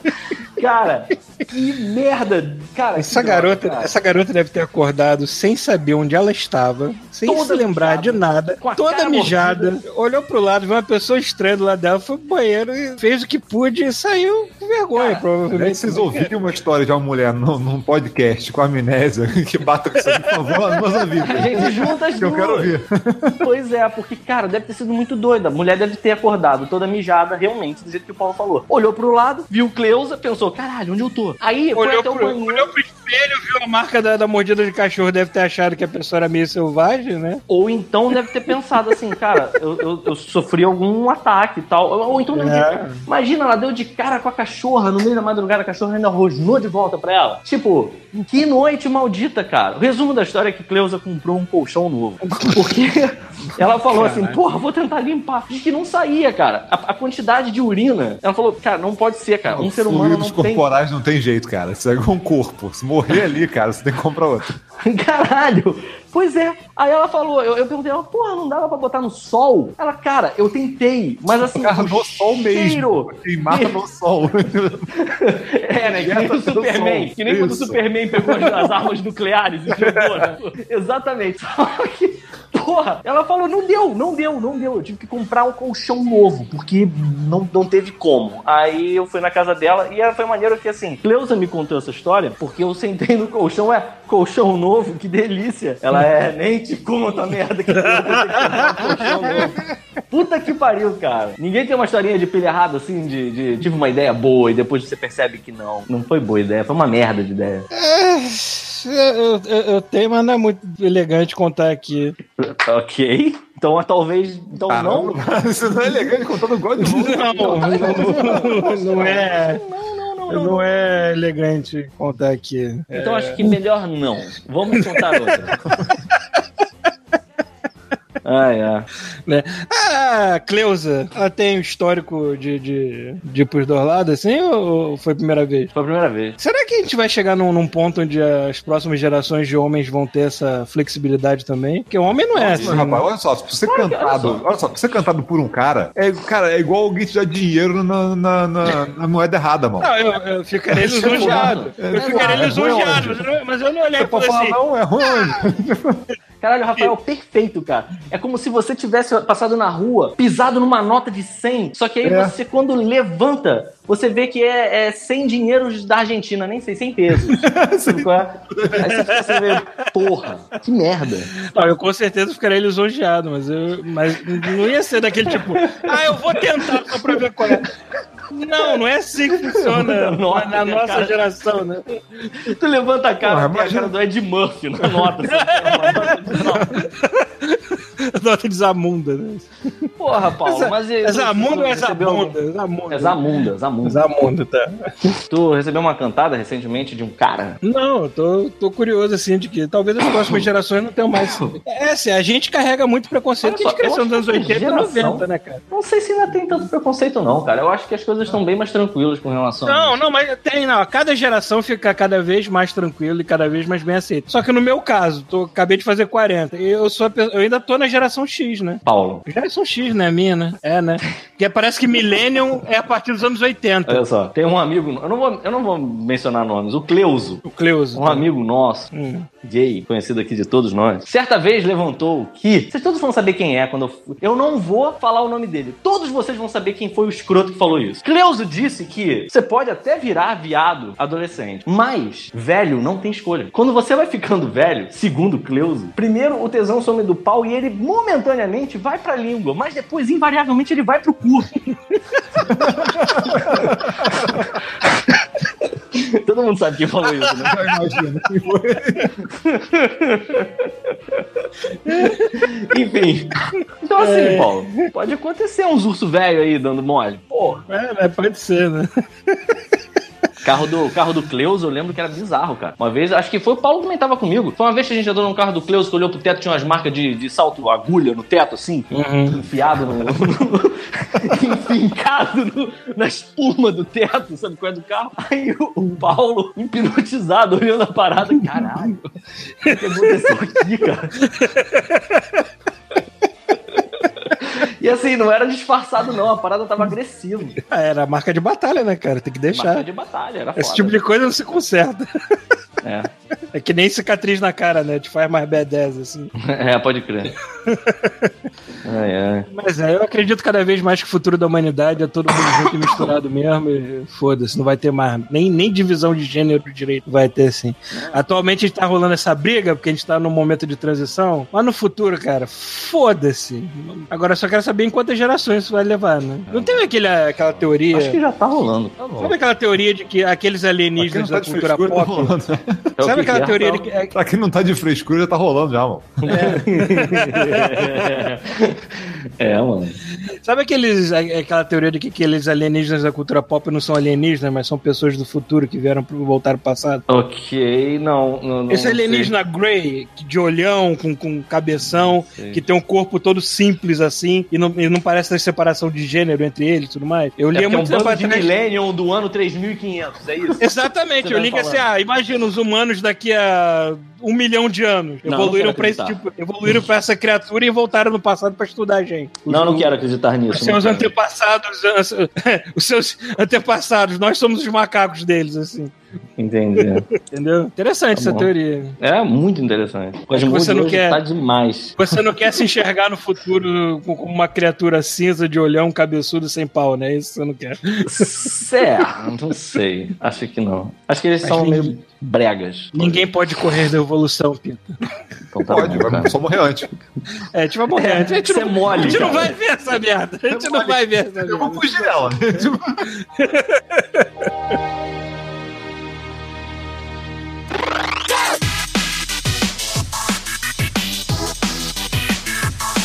Miguxos, indicações de filmes, séries, Diaba 4, o que, que vocês andam assistindo? Porra, eu ando assistindo. Não, fala vocês primeiro aí, que o meu tá muito na cara, já todo mundo sabe. Então, já que teve a- o trailer da Comic Con do- da, da série do Teen Titans, Hum. né? A série live action Teen Titans, que todo mundo falou que tá muito dark, a porra do Ah, Robin nossa. fala. O Robin fala fuck Batman, esse tipo de coisa assim, né? Ui, que dá. Muito dark. Eu posso jurar que eu vi o Robin dando tiro em al- em alguém, mas tudo bem. Já tá errado aí, mas beleza. Aí eu quero aproveitar pra indicar Teen Titans Go. Como eu gostei daquela merda. Eu, eu não Pô, eu assisti. vi um episódio de semana pela primeira vez, cara. O primeiro episódio eu achei muito foda. Tem que assistir mais. E, e legal, e legal disso, né? Eu, eu virei fã da série e eu só tenho que olhar pro lado às vezes pra ver as pessoas fazendo a série do meu lado. Assim. Ah, legal. Caralho, que irado. Ah, galera Infelizmente- Tá isso na Bardel agora? Que maneiro. O- a série é feita na Bardel, mas o longa não foi feito lá. O longa estreou hoje aqui e eu tô louco pra ver também. O longa do Teen. Titans Go. Mas caralho, que merda engraçada, cara. E, e a maneira que a primeira temporada parece que eles estão mirando num público mais infantil, mais jovem e tudo mais. Só que chega, vai chegando mais perto do final da temporada início da segunda. Os caras assim, cara, foda-se. Isso aqui, gente, de toda idade vai ver e é zoeira. A gente não vai nem se preocupar em dar um final. Tem, o que tem de episódio em que todos eles terminam mortos por- pela piada? Foda-se. Entendeu? Que ótimo, cara. E tu vê que as coisas ali não tem, não tem consequência, lição de moral. É a piada pela piada, e foda-se. É pra ser É só, pra eles, é só pra eles morrerem mesmo. É só porque, assim, É, é, o payoff da parada eles morrerem. O, o payoff é a piada. Não, não- o mais importante é o humor. Não, não tem consequência, não tem lição de moral, não tem. Que bom, cara. Não precisa forçar um fechamento pra porra do episódio, entendeu? Não precisa. Termina de modo aleatório, assim. É muito bom, cara. E, e só vai ficando melhor. Tem, acho que tem cinco temporadas no Netflix. Eu devo Ah, já tá estar no indo pra Netflix, isso? terceira. Sim, sim. É, eu me esqueci qual temporada que a Bardel tá produzindo. Agora eu não me lembro se estão produzindo a quinta ou estão produzindo a sexta. Não sei. Só sei que estão produzindo a temporada lá. É, e agora tem o filme que eu tô roxo pra ver, que parece mega engraçado. O trailer deles indo pro cinema. O, o Robin, o Robin ele é, é aquele personagem que ele é todo inseguro. Ele quer ser o líder, ele quer ser o fodão, mas ele é um, ele é um merda, né? Ninguém gosta dele. Ele é sempre seguro, todo fodido. Aí ele vai no cinema achando que finalmente fizeram um filme sobre ele, né? O trailer do filme é isso. Aí aparece lá, um R, ele. Yes! My movie! Aí dá um zoom out, aí está escrito Alfred. Caralho. O zoom era no R do Alfred. Parabéns. Aí todo mundo zoando, ah, fizeram um filme sobre Bordão, mas não fizeram sobre você. Cara. Aí parece que o plot do longa-metragem eles tentando produzir um filme dele. E eles enfrentam também o Slade, que é o maior Ah, é, né? Que eles eles ficam falando agora. É, é impressionante como é que deu uma volta, né? Eu já vi um trailer em que eles olham pra, pro Slade e. Slade? Não, pera. É o mercenário. O mercenário, é, o nome, o nome dele é Exterminador em português, não é? É Exterminador? Acho que é. Acho que é. É aquele que tem um olho só. Sim, sim. Aí olhando pra ele e falando: Deadpool! Ele, não! Sou o Deadpool! Sendo que o Deadpool é uma cópia dele, mas é uma cópia que deu certo. Mais certo que ele. Cara, isso é muito bizarro. É tão cópia dele que até o nome é igual, cara. O nome também é Wilson. É, é Slade É Wilson e a Wade é muito Wilson. bizarro, né, cara? Como não dá pra. Não Mudar dá a pra volta. botar o dedo pra ninguém nessa história, né?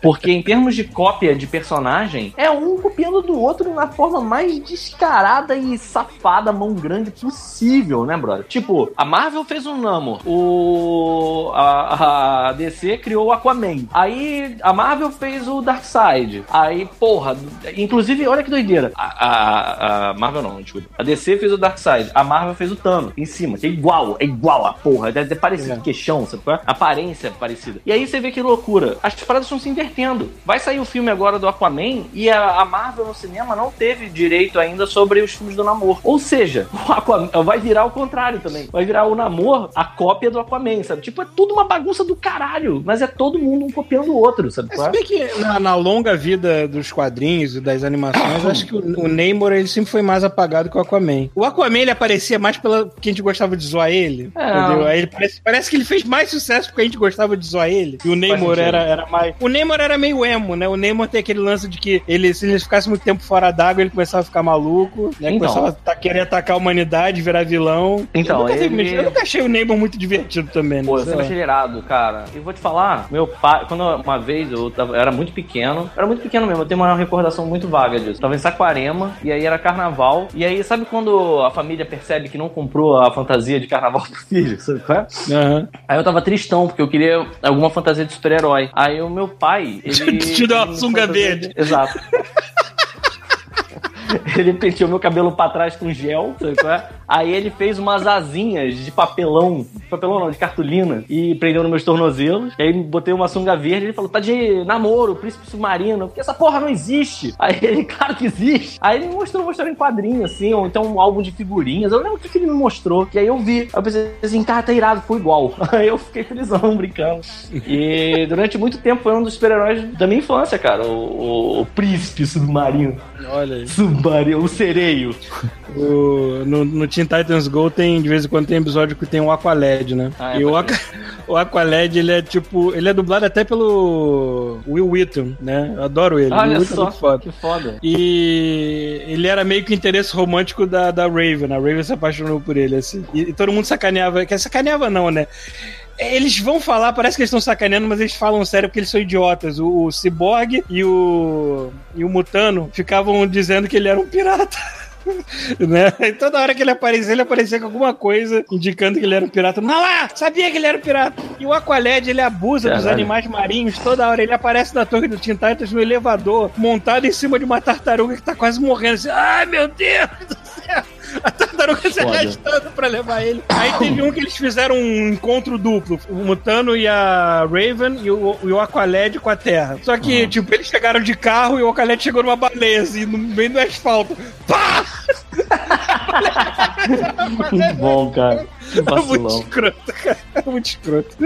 Fala uma coisa. é, Eu, eu, eu não sei, agora eu fiquei em dúvida. O Namor, ele também controla os animais marinhos? Ou ele. Porque eu lembro que ele faz tsunamis. Tem, só tem na Marvel, que ele cobre a lembro. Eu cidade. não me lembro se vez. ele controla animais marinhos. Eu sei que ele é forte pra caralho, assim, Ele e é forte voa. pra caralho. E voa. E voa, verdade. que o.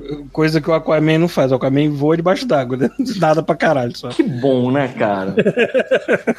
É, porra, no, no trailer do, do Aquaman, o- eu achei maneiro o Mantel o o Aquaman consegue voar na chuva? aí, ó, aí, ó, tá aí uma. Pode uma- ser, uma né? Ele nada bem rápido na chuva, né? Chuva torrencial, ele nada bem rápido.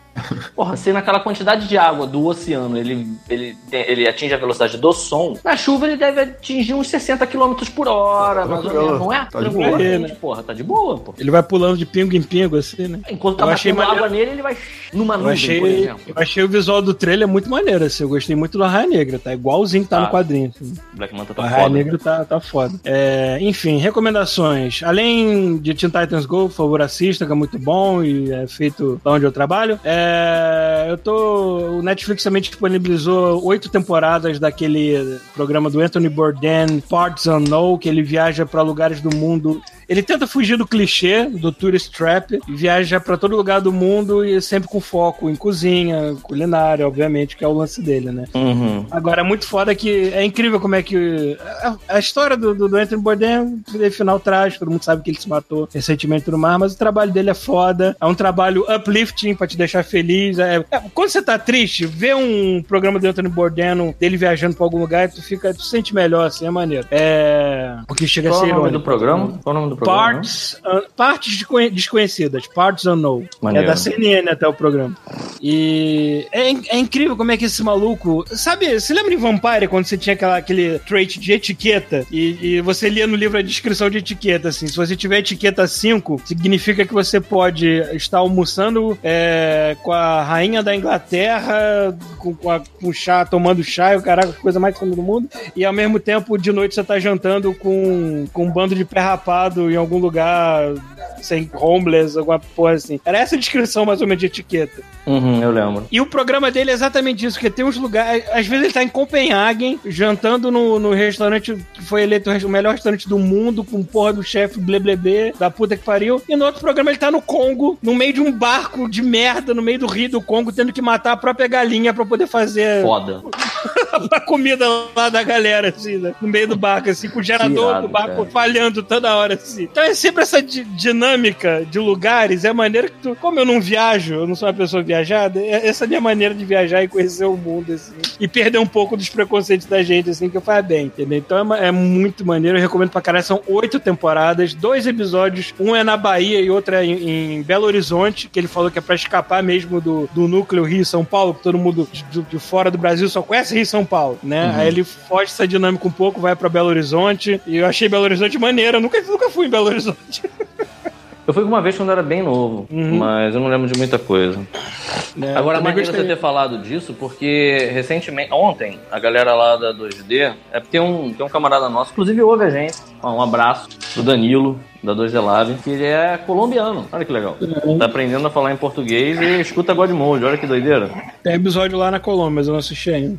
Então, e aí, ontem, pegaram o Danilo, levaram ele aonde? Na batata de Marechal Hermes. Pô, Caralho, porra. como não, né, cara? Vamos levar o cara num lugar maneiro? Vamos levar ele O Anthony Bourdain é um cara que se você levasse no Batatão de Marechal Hermes, ele ia ficar muito feliz com você. Sim, não interessa quanto de dinheiro e prestígio filha da puta tem, ele, ele faria. E eu achei até que a batata de Marechal Hermes já não existia mais. Eu acho que fechou durante um tempo. Eu não sei dizer direito o que, que aconteceu. Hum. Mas é, o que, que foi legal de, de ontem, quando eu descobri que ainda existe a batata de Marechal? Eles falaram, ah, vamos levar ele lá e tal. E aí alguém falou que recentemente teve um lance.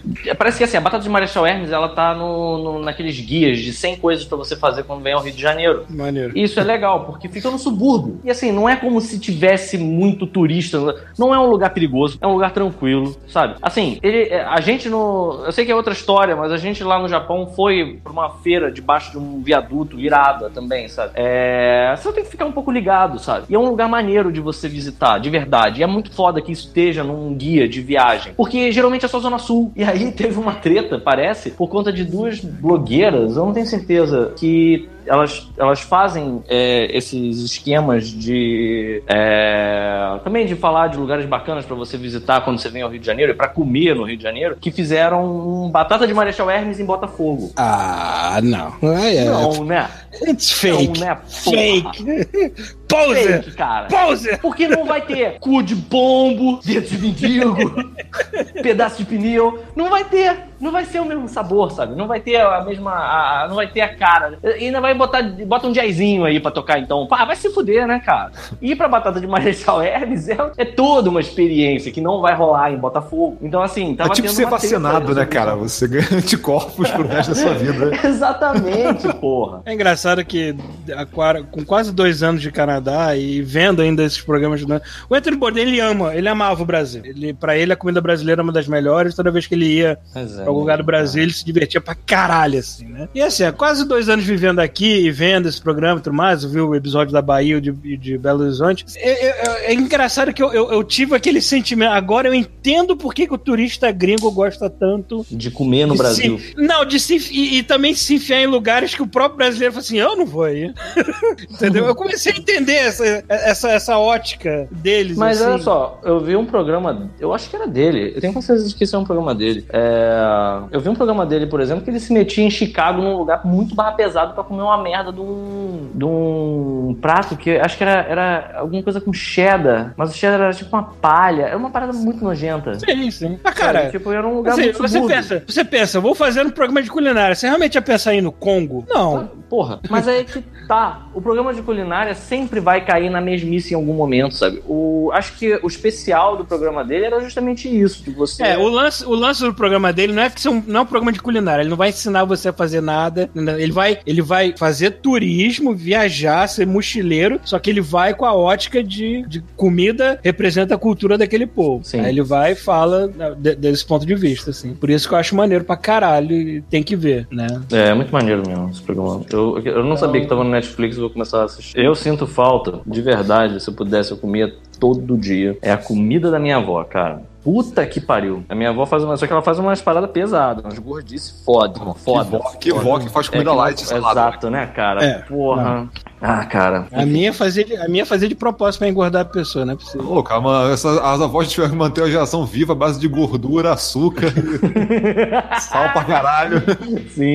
E pior que eu, me- eu me lembro muito de eu ter ido pra uma cidadezinha, me esqueci qual é o nome agora da cidadezinha, no, no estado do Rio ainda. Eu fui na casa da avó de uma amiga minha e era família italiana e o, o- avô dela, o velho lá, tava fazendo o próprio macarrão na hora, né? A massa, assim, tava fazendo A a, gente- massa do macarrão. Aham. Cara, como, como foi boa aquela comida, cara?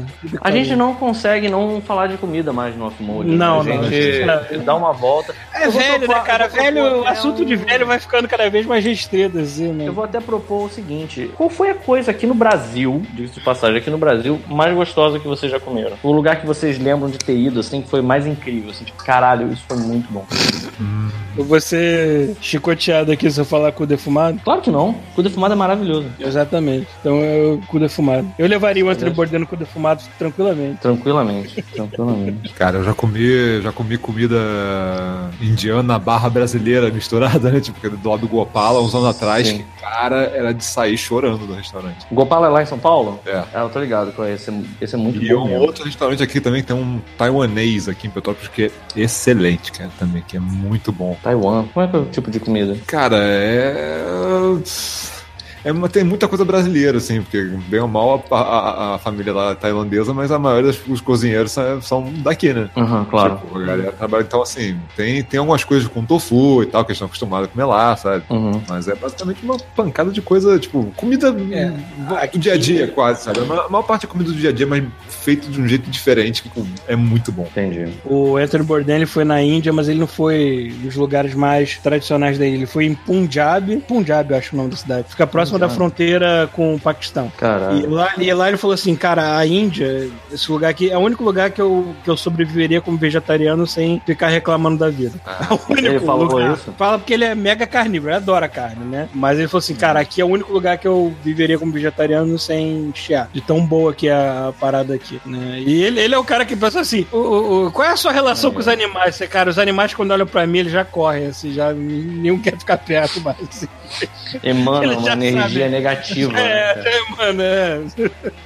Aqui, eu acho que o lugar que eu, eu não vou lembrar o nome do lugar, mas foi. Na verdade, assim, a comida em geral em Minas Gerais é muito boa. É muito Nossa. boa. Assim, é, é sacanagem. E é foda, porque foge muito do. Isso aí, no caso, não falando de comida vegetariana, falando de comida com carne. É. Assim, é, é muito doido porque a quantidade de gordura de porco que se usa em Minas Gerais pra fazer tudo é uma parada que devia ser, sabe qual é? Devia ter uma lei, assim, devia ter um nível, assim, de, de o, o que, que é possível, sabe? Tipo assim, até, até aqui a gente considera plausível. É, é, As bitolas das minhas artérias não dão vazão, né, cara? Exato, porque assim, eu lembro que tutu mineiro que eu comi, assim, que foi uma parada muito maravilhosa, foi o de lá, que é bem diferente do que a gente vê aqui no Rio, e foi muito bom, cara, foi muito bom. E foi num restaurante, foi em Ouro Preto, eu não lembro o nome do restaurante, era um restaurante que ficava perto de um hotel e era bom, muito bom, muito bom. É, tudo era maravilhoso, e tudo tinha aquele sabor da comida da sua tia, da sua avó, sabe? É, né? é, pois é. Mas eu acho que assim, o restaurante mais gostoso que eu já comi na minha vida, coisa mais maneira que eu já comi, foi um restaurante português que tem em São Paulo, chama Espírito Santo. É, e tudo é maravilhoso lá. Não tem nada. Ele é, ele é um pouco caro, mas assim, nada de muito absurdo. Eu não sei o endereço dele, mas acho que se procurar por Espírito Santo você encontra. Eles fazem um polvo lá que é. Ele é feito. Ele é, a, a perna de polvo é picada e eles fazem umas batatas ao murro, colocam cebolas e botam numa assadeira com azeite até a boca e cozinham. E acho que, acho, acho que é a coisa mais maravilhosa que eu já comi na vida. Muito bom. E comida vegetariana aqui no Rio tem, tem o Bardana. Eu acho que o Rafael deve conhecer. Fica perto do aeroporto Santos Dumont. Não, lá eu nunca comi, não. Eu conheço de nome, mas eu não. Então, é excelente. É eu, geralmente, assim, eu ficava muito triste porque era longe, né? Na época que eu trabalhava no Copa, pra ir pro Bardana era uma, uma certa caminhada. Mas ao mesmo tempo era sempre foda, cara. Tipo, ele faz a melhor farofa de banana que eu já comi na minha vida. É muito boa.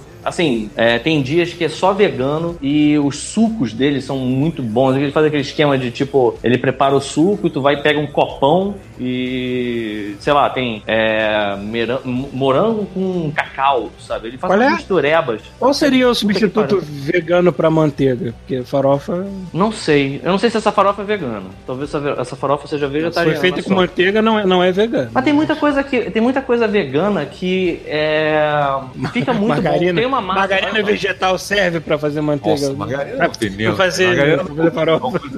É. Tipo, Mas olha só, por exemplo, há pouco tempo eu comi num restaurante vegano e ele usava tipo uma. Um, ele, ele fazia uma mistura que era tipo um- uma mandioca desidratada e aí ele misturava com água e ficava parecendo mussarela. Era, é, era- mandioquejo. é, que eles chamam de mandioquejo. Cara, aí ele fez, é, assim, era como se fosse.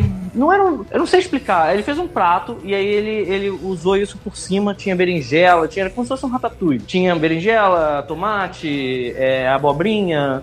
E, e isso e ervas e caralho, era, era muito bom. Era muito bom. Eu acho que, aliás, de- das coisas que a gente tem aqui no Brasil, vai soar estranho, mas a mandioca, puta que pariu. Fala aí, Paulo, tu não tem É. saudade de um, de um aipim frito? Porra, aipim frito é vida, eu, tenho, cara. eu tenho saudade de todos os derivados possíveis de mandioca, incluindo farofa, né? Cara, aipim Farofa, frito. mandioca. Aipim frito na frente de qualquer batata frita, mano. Sempre, sempre. Aquele, sabe aquele que fica tipo, que ele fica fritinho, quase transparente, assim, que parece uma opala. Tu olha pra ele, assim, ele é uma pedra preciosa. Cara, esse. É, eu sou ou suspeito de falar manteiga, porque eu-. Puta que eu sou pariu. Eu sou viciado em batata frita, mas o aipim frito pra mim me remete a aipim frito com carne seca, Nossa, que é comida cara. de boteco suprema, assim, que eu adorava. Comida de boteco é uma parada muito maravilhosa, né? cara? Ah, é, lá, lá perto de, da minha casa no Rio, no, no Tio Frank, Tio Frank, saudade. tinha, Eu não vou. tinha o aipim frito com carne de sol, não era, não era carne seca, carne de sol, que era melhor ainda. Uma Era manteiguinha muito de bom. garrafa, né? Era. Ranço. Puta que pariu. Boiando na manteiga, mas aquela porra. Puta que Ah, pariu. Fiquei com azia só de lembrar. Foi esse que fez os meus quilos que não saem mais de mim, Eu tô né? imaginando o pessoal ouvindo isso aqui, tipo assim, uma hora antes do almoço deles no trabalho. Nossa, cara. Se- O estômago já tá, já tá se Ah, corroendo. eu, eu fico vendo, eu fico vendo esse programa do Anthony Bourdain depois de ter tomado meu medicamento pra glaucoma aqui, fica uma merda, né? Assim, caralho, fudeu. Vou comer a TV daqui a pouco. é foda.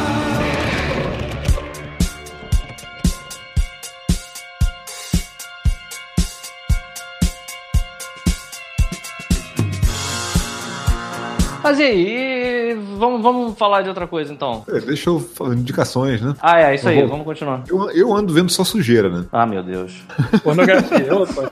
Lá vem. Deixa eu recomendar o Xvideos Eu não aqui. sei se, eu não sei se vocês é, assistiram é, Last Não me Man. comprometa. Last Man? É. Não. Last Man? Não. É porque é uma merda isso, porque assim, ele saiu só na França, e aí tem uma versão legendada em inglês que você acha nos torrents da vida aí muito perdido, sacou? Hum. Mas não tem oficial, isso acabou de sair na França e no Netflix de lá, então tô torcendo pra vir pra cá. Porque eu não, eu não, eu não recomendo essa série, nem vou falar muito dela agora, porque a galera não vai ter onde ver. Então Mas vou isso, deixar. vou é, isso é um anime ou é uma série live action? Não, é animação. Só que assim, é uma cara, é uma galera muito animal, cara. É uma das animações mais bonitas assim que tem de, de série. Chama Os Last caras- Man? Last Man. E a ideia é o seguinte: é um cara que é um boxeador, Hum. ele tá no clube e tal, e é o, o dono do clube ele hum, é, é assassinado, e aí ele descobre que o cara tem um passado estranho lá, que ele tem uma filha que ele não conhecia, Hum. e que tem uma organização que tá atrás dessa filha. E aí, é, cara, dá um monte de merda, assim, é a série, é a série mais pra adultos, sabe? Uhum. Aí eu falei, porra, muito maneiro. Eu falei, depois eu vou falar mais. Quando ela sair, se ela sair no Netflix daqui, a gente, a gente- todo mundo assiste e fala, porque vale muito a pena. Mas assim, eu fiquei de olho nesse estúdio, sabe? Tava, nessa galera tava fazendo isso. Eu falei, pô, quero saber o que esses caras vão fazer depois, sacou? Porque isso lançou, não fez barulho, ninguém viu, passou anos, só agora tá sendo Netflix. Vamos ver o que mais os caras estão fazendo. E aí, pô, abriram um estúdio é, chamado Bob Pills, que tava fazendo umas séries e também não tinha, né? Ideia, é, data pra sair e tal. E aí, de repente, falaram, nosso trabalho vai ser todo no, no Black Pills, que é um aplicativo de celular. E, pô, tá, vamos ver qual é, né? E é uma parada gratuita, sabe? Você bota lá seu número de telefone pra criar uma conta e é só. Você não paga nada, não, não tem nada, não tem. É totalmente gratuito, sabe? E aí eles lançaram duas séries e são séries adultas. e, são, e são séries assim, curtinhas, sacou? Tem uma série que é 4 minutos episódio, outra acho que é 10 minutos episódio. Eles lançaram primeiro o Vermin, que é tipo um Zootopia do inferno. Sacou? Imagina que ao invés da cidade você tem um lixão e os personagens são todos insetos e vermes. Ok. Cara, e a parada é muito suja, é muito. É muito assim, não deixa a criança assistir isso. sacou? Nossa, a ideia, cara. A ideia é que tem tipo uma, um gafanhotozinho lá que tá saindo da cidade interior, sacou? Pra ir pra cidade grande, pra ser policial. E aí ele é todo inocente, sacou? E aí a parceira dele na cidade é, é imunda. E aí, tipo, É uma o cara- barata. e o cara tem aquele choque de realidade, sacou? Caralho, e assim, não, é ouvido falar disso. Cara, é muito. É Ver- Vermin o nome. É, cara, nesse Black Pills tem essa parada que é de graça. Né? É coisinha pra ver no celular mesmo, que é episódio rápido, né? Uhum. Mas assim, tem, tem esse. Que é muito bom. E tem uma. E é curtinho. Tu mata a parada. hum, Porra, é um, acho que uma hora, duas horas, tá? Tu mata todo episódio. É... E tem um outro que saiu agora, cara, que é muito mais. Esse é sujo demais, assim. Essa parada é. que é o. O nome até é fofinho, é Do. É. Lá vem. É Pipudu and the Super Fuck Friends. Sabia que ia vir alguma coisa terrível. E assim, eles fizeram como se fosse um programinha infantil, sacou? Que o protagonista é um hamsterzinho rosa, fofinho, a vozinha toda fofinha, tem a musiquinha toda alegre na abertura, sacou? Que fica chiclete na tua cabeça, sabe? Só que aí os contos e as lições são adultas. Então, por exemplo, o primeiro episódio, ele fala com um amigo dele, urso. Você já nota que os personagens, assim, eles são personagens de, né, são personagens fofinhos, de animação, então, assim, eles andam pelados. Só que aqui, a versão adulta, existe uma piroca de fora. Pera um minuto, pera um minuto. O urso fica andando com uma bigola de fora, desenho inteiro. É isso? exatamente, exatamente. Ah, que bom, cara. Aí eles vão poten... o, o- eles che- chegam numa, num no quintal do- da, da família Coelhinho e aí os vegetais sumiram. Eles falam, Nossa, quem que roubou os vegetais da família Coelhinho? E aí eles, não... e aí eles descobrem que, poxa, quem roubou os vegetais família Coelhinho era o senhor Coelho que estava usando os vegetais enfiar no rabo. Ah, não, cara, não, não, não, não, não. Aí, Tá o, Pipu, aí tá o. Pipudu, que é o hamsterzinho, ele fica confuso. Nossa, por que alguém enfiaria cenoura, cenoura no rabo? Aí vem a outra personagem que é o- a, doutora, a doutora Gatinha. Ai, meu Ela Deus, explica cara. tudo. Ela é a pessoa que personagem que chega e explica tudo, sabe? Isso é errado em tantos. Aí ela fala assim: olha só, ele, é que ele gosta de estímulo. Aí ela vem e enfia o dedo no hamster, pro hamster entender. Sabe? Só regalha uma linha. assim. Isso aí é, basicamente são assim, edições. Esse lance, Que lição, esse né? lance de Que você lição. pegar uma parada. Esse lance de pegar uma parada que parece infantil, mas na verdade é pra adulto. Que Ai, é o único trouxa que cai nisso são algum deputado maluco que depois vai querer proibir o negócio. Vai sair um filme chamado Crimes in Happy Time, que é com aquela Melissa McCarthy, né? Aquela comediante. E ela vai ser uma policial e o parceiro dela é um Muppet, é um boneco de mão, assim, né? Ah, acho que eu vi o trailer. Ah, e vai se passar numa cidade onde tem humanos e, e bonecos de marionete, né? Cara, e é super adulta a temática, assim, só Mas merda. é, mas é legal porque assim, tanto o Vermin quanto o Ah, eu Pipo. não sei, eu não assisti ainda. Eu vi só o trailer, achei maneiro, É, quero é. ver o filme, né? Mas assim, tanto o Vermin quanto o Pipudu, a, a graça deles, assim, que tem sempre um personagem inocente no meio da parada, sacou?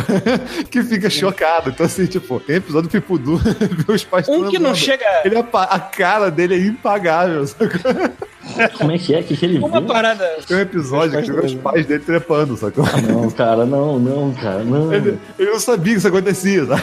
Então, Que merda, cara. aquela Nossa cara de alma, sacou? Que droga, cara. Uma, uma parada que não é, não é tão, tão adulta assim, não tem nenhuma sacanagem é, pesada nem nada, mas é nessa pegada, que tá no Netflix também, que é original Netflix, é aquele a, a Gretsu. É Gretsu? A Gretsu, Fala o nome?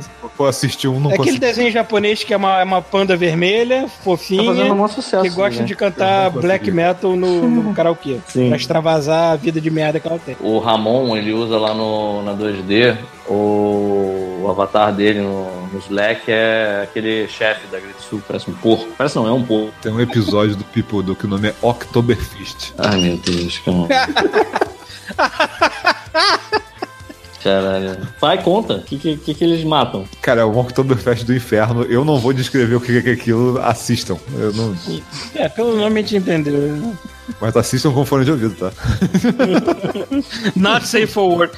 Aliás, falando em coisas not safe for work, o pessoal que tá no, no grupo do God Mode, pega leve, puta que pariu. Que, tem uns ali tá que tá com umas. Parece, tem um bando de filhote de Andrei naquela porra agora. Tem uns ali que não se segura mais pra botar umas paradas pesadas assim. O outro botou Qual do uma. vomitinho? Qual O do do vomitinho? vomitinho, da mulher que fez uma salada de vômito, que ela engoliu vários vegetais e frutas, mexeu na, na cabeça assim, vomitou e tá bebeu de de novo. que é uma técnica culinária válida. E o vídeo que ele postou, e o vídeo que postaram antes foi do- da, da mulher toda bonita lá, engolindo a- com, com pintura de gatinho na cara, engolindo o rato vivo. Porra! Caralho! Aí, na moral, cara. Isso aí. Vocês andam tocando. Olha, é, o God Mode é pra divertir e tudo mais, a gente fala mesmo e tudo mais, mas vocês andam tocando punheta com umas coisas muito bizarras e postando pras pessoas. Caralho! Peraí, tu tava achando que tu ia achar material de punheta no- na página do Facebook do Godmode, Paulo? Não, mas que as pessoas estão se sentando com as paradas muito bizonhas. É isso. Enfim, enfim, não, não é isso não, porque eu tenho as minhas coisas pra, pra indicar. A primeira parada que eu queria indicar, na real, é tá no, no Facebook, acho que todo mundo aqui já deve ter visto, que são os desenhos, os episódios do Tartarugas Ninja, no, os novos episódios Tartarugas Ninja. Uhum. Chegou a ver, Paulo? Eu vi só um trailer e um trechinho de um outro, assim. Eu fiquei pensando Cara, tinha colocado no Facebook as paradas. É, eu achei irado de terem colocado no Facebook, diga-se de passagem. Assim, eu achei muito foda. Eu achei que esse cutout não, não é. Eles estão fazendo. É, é, é full, mas é muito snap, né? É, tá muito popado, mas, cara, tá muito divertido. Eu acho que a linguagem tá bem parecida com a linguagem do, do Teen Titans mesmo, é, que você tava falando Sabe, sabe qual estúdio tá animando? Cara, é um estúdio em Sydney, que eu saiba é isso. Mas Quem costuma, é. quem costuma fazer umas animações de ação muito fodas e, embora seja cutout, os caras mandam tão bem que não parece, que é onde o nosso amigo Douglas trabalha, que é Tite Mouse, que é Tite Mouse. aqui. Né? Eles Sim, mandam eles muito bem desenho, desenho de ação fodástico, assim. Não, Ainda usam flash. Eles usam flash, né? Bizarro. É. Mas olha só, cara. é, mas aí eu acho. Aí nesse caso, eu acho que os caras têm que continuar usando, brother. Porque eles devem ter chegado num ponto de domínio do programa tão alucinante Ah. que não vale a pena eles passarem pra outro, cara. Se eles conseguem fazer aquele tipo de animação no flash, É, deixa eles é. fazerem no flash, cara. Pois é, cara. Pois é. Sabe O Teen eles- Titans-. O Teen Titans Go é feito no Flash, né? O único motivo de eu não ter pego, ter pedido pra pegar alguma cena de freelance pra fazer, porque eu olhei assim, cara, minha cabeça dá nó de sair do Harmony pro Flash, assim, de uma hora pra outra. Não dá não, Paulo. Isso aí, porra, eu peguei flash pra mexer. Dá- dá. Agora nem é fiz. mais flash. Agora Dá porque eu tive que mudou, fazer, eu né? tive que sair pra, pra mexer na parada em flash, puta que pariu, minha cabeça quase que fritou, assim. Ah, meu Deus! Eu demoro muito pra me adaptar às coisas, assim. Mas, mas, mas, ó, tem cinco episódios, pelo que eu entendi no Facebook. É, eu achei muito foda, cara. Eu fiquei impressionado porque, cara, eles estão dando um rumo novo pra história. Eles estão seguindo a história, então não tem. Não, não é.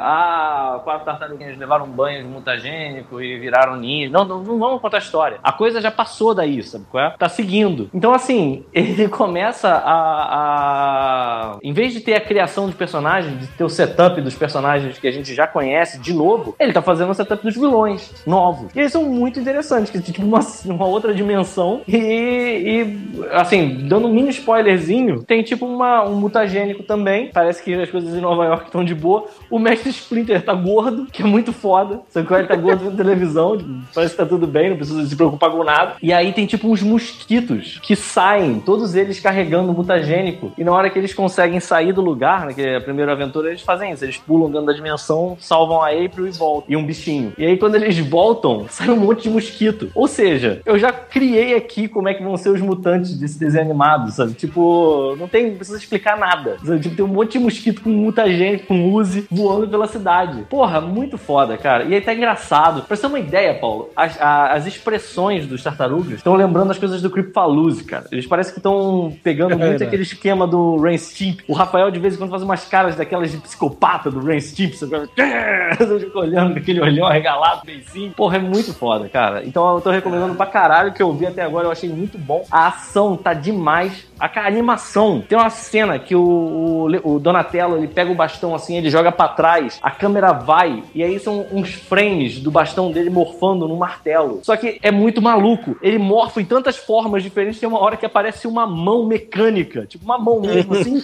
sem sentido nenhum no meio, assim. Ela fecha a mão, aí vem, mas uma parada, aí de repente ela vira um martelo. É, Tipo, os caras estão muito soltos, então tá muito bom, tá muito bom mesmo. Isso é a minha indicação. E a outra indicação, que assim, é uma indicação que pra muita gente aqui já é velha pra caralho, velha do tipo de 78, 76, 78, se eu não me engano. Caralho, eu nasci, sabe? Cara, Gundam, não estou de sacanagem. Rafael, você já assistiu Gundam? Não, nunca. Cara, eu assisto bom. muito menos anime do que a galera acha que eu assisto. Olha só, é uma parada, é uma, é uma, é um elemento da cultura japonesa, da, da cultura pop japonesa, isso é inegável, mas é, é, é bom, é, é muito assustador porque é uma propaganda de brinquedo. Eu tava lendo sobre, é, a parada foi, nasceu pra vender brinquedinho, só que e foi cancelado. Tipo o Star Trek, tá, tá ligado que Star Trek ele foi cancelado e aí só depois que começou a passar, acho que no horário é, da tarde, é que ele pegou uns picos de audiência assim muito estranhos e a galera voltou a produzir. É, Star Trek ele fez sucesso tardio depois Ele fez foi. sucesso tardio. É, não foi bem tardio, né? Foi tipo um ano, dois anos depois de ter sido cancelado. Uma É, parada assim. É, mas que seja, o Gundam é a mesma coisa. O Gundam, ele, ele, foi, ele foi lançado, é, só que assim, os brinquedos não eram muito legais. Parece que o que aconteceu é que quando eles fecharam com a Bandai, que começou a fazer os kits de montagem, é que começou a chamar a atenção das crianças. E aí começaram a assistir o desenho. Só que o desenho é muito bom. Eu, eu fico impressionado porque é um desenho de, se- dos anos 70. E normalmente, assim, aqui a gente via aquelas coisas muito preto e branco, sabe? Tipo, é, isso aqui é o vilão, isso aqui é o mocinho, e o mocinho tem o direito de matar o vilão porque ele é mal, feio, bobo, tem ejaculação precoce e encravado. No Gundam, não. O Gundam é uma história política interessantíssima, porque, a, pra resumir e não ser chato, a Terra, ela tem muita gente e ela já não tem recursos naturais tão é, abundantes. E tem as colônias espa- espaciais. E tem gente que já nasceu no espaço. Tem gerações e gerações de pessoas que nunca tiveram gravidade, entendeu? Que são que eles chamam de Space Noise. Eu não sei se, eu não sei se exatamente isso são os Space Noids, mas que seja. As tem, tem gente que, que vive nessas colônias há muito tempo. E as colônias, elas abastecem o planeta Terra. E como o nome já diz, são colônias. E aí elas querem independência. Porra, mais do que justo, né? Só que aí a federação, que é o, o grupo de governos que domina a Terra, nega. Fala, não, vocês não vão ter. não vão ter independência porra nenhuma. E aí eles começam uma guerra por conta disso. Os vilões, que na tese são as, as, as colônias, cara, é meio difícil dizer que eles são vilões, sabe? E é muito foda, porque em vários momentos no desenho fica meio ambíguo. Você vê os vilões, e aí de repente você vê uns vilões que, tão, que são admiráveis, sabe? Que você vê assim, cara, esse cara é. Esse cara é maneiro, sabe? Esse cara não tem nada de errado com ele. Ele tá seguindo o ideal dele. E aí você vai vendo a galera da federação super corrupta, escrota, e aí tem o protagonista, que ele é. ele é o cara em cima do muro, né? Tem que ser, pra ser protagonista de um desenho como esse, você tem que ter um. Você não pode pegar lados. E, e parabéns, anos 70, porra. Como é que eu só vi isso hoje? Você tá entendendo? Isso é um negócio que tá aí na cara de todo mundo desde, desde sempre. Eu achei que era só uma porra de um robô da Uruguaiana, cara. E não é, é irado. E aí, dito isso, porque, maluco, se tu se entrar nessa de assistir Gundam, fudeu, cara. É um monte de série. Assim, desde os anos 70 até hoje fazendo série. Então, pra encurtar, eu vou, eu vou sugerir, até pra vocês. final, né? Não, não, não, não. Do, do Gundam. anos estragar 70. logo tudo.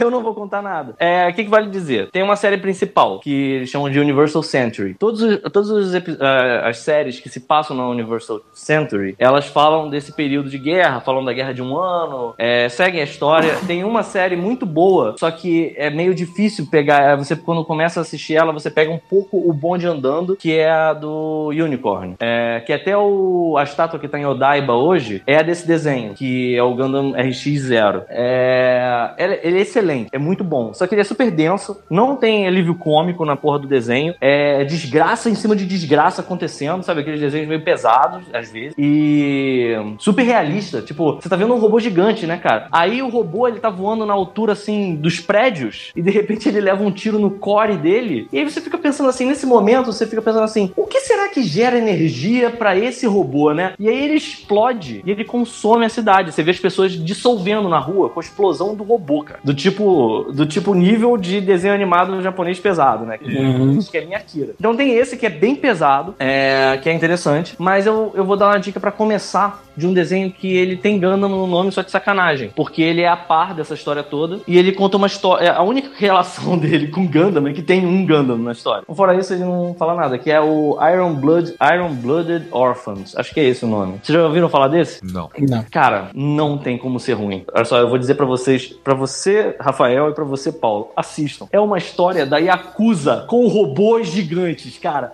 Não tem como ser ruim, brother. É uma história de máfia, só que tem, tem robozões. É isso, cara. Não tem mais. Eu não, eu não sei como fazer pra vender isso pra vocês melhor do que. Tem aqueles maneirismos clássicos, desenho japonês, tem as garotinhas lá. "Eh, senpai", sabe? No meio tem, tem. Mas no, no core da, tem cabelos malucos, coloridos? Tem. Mas o core da história é interessante, porque ele ele remonta meio que uma história de máfia, de Yakuza. Ele tem um monte de referências a filmes de máfia. Só que o, o os protagonistas, eles são donos de uma equipe de mercenários que o dono da equipe se acovardou, o cara que contrata ele se, se acovardou e fugiu. E aí, de repente, um deles assumiu o posto de líder e seguiu adiante com a parada. Cara, é muito bom. De verdade, é muito legal legal. E assim, você não precisa saber nada da história, é só você pegar e começar a assistir. Tem no Crunchyroll e eu acho que tem no YouTube. O, a aba de Netflix do, do- de anime é uma coisa interessante pra tu dar uma pesquisada de vez em quando. Sim, sim. Eu normalmente eu tento esca- escapar sempre que eu vejo um bando de colegial lutando contra demônios, eu falo assim, não, não quero, não é pra mim. Mas olha só, eu acho que o Mas de vez em quando eu acho.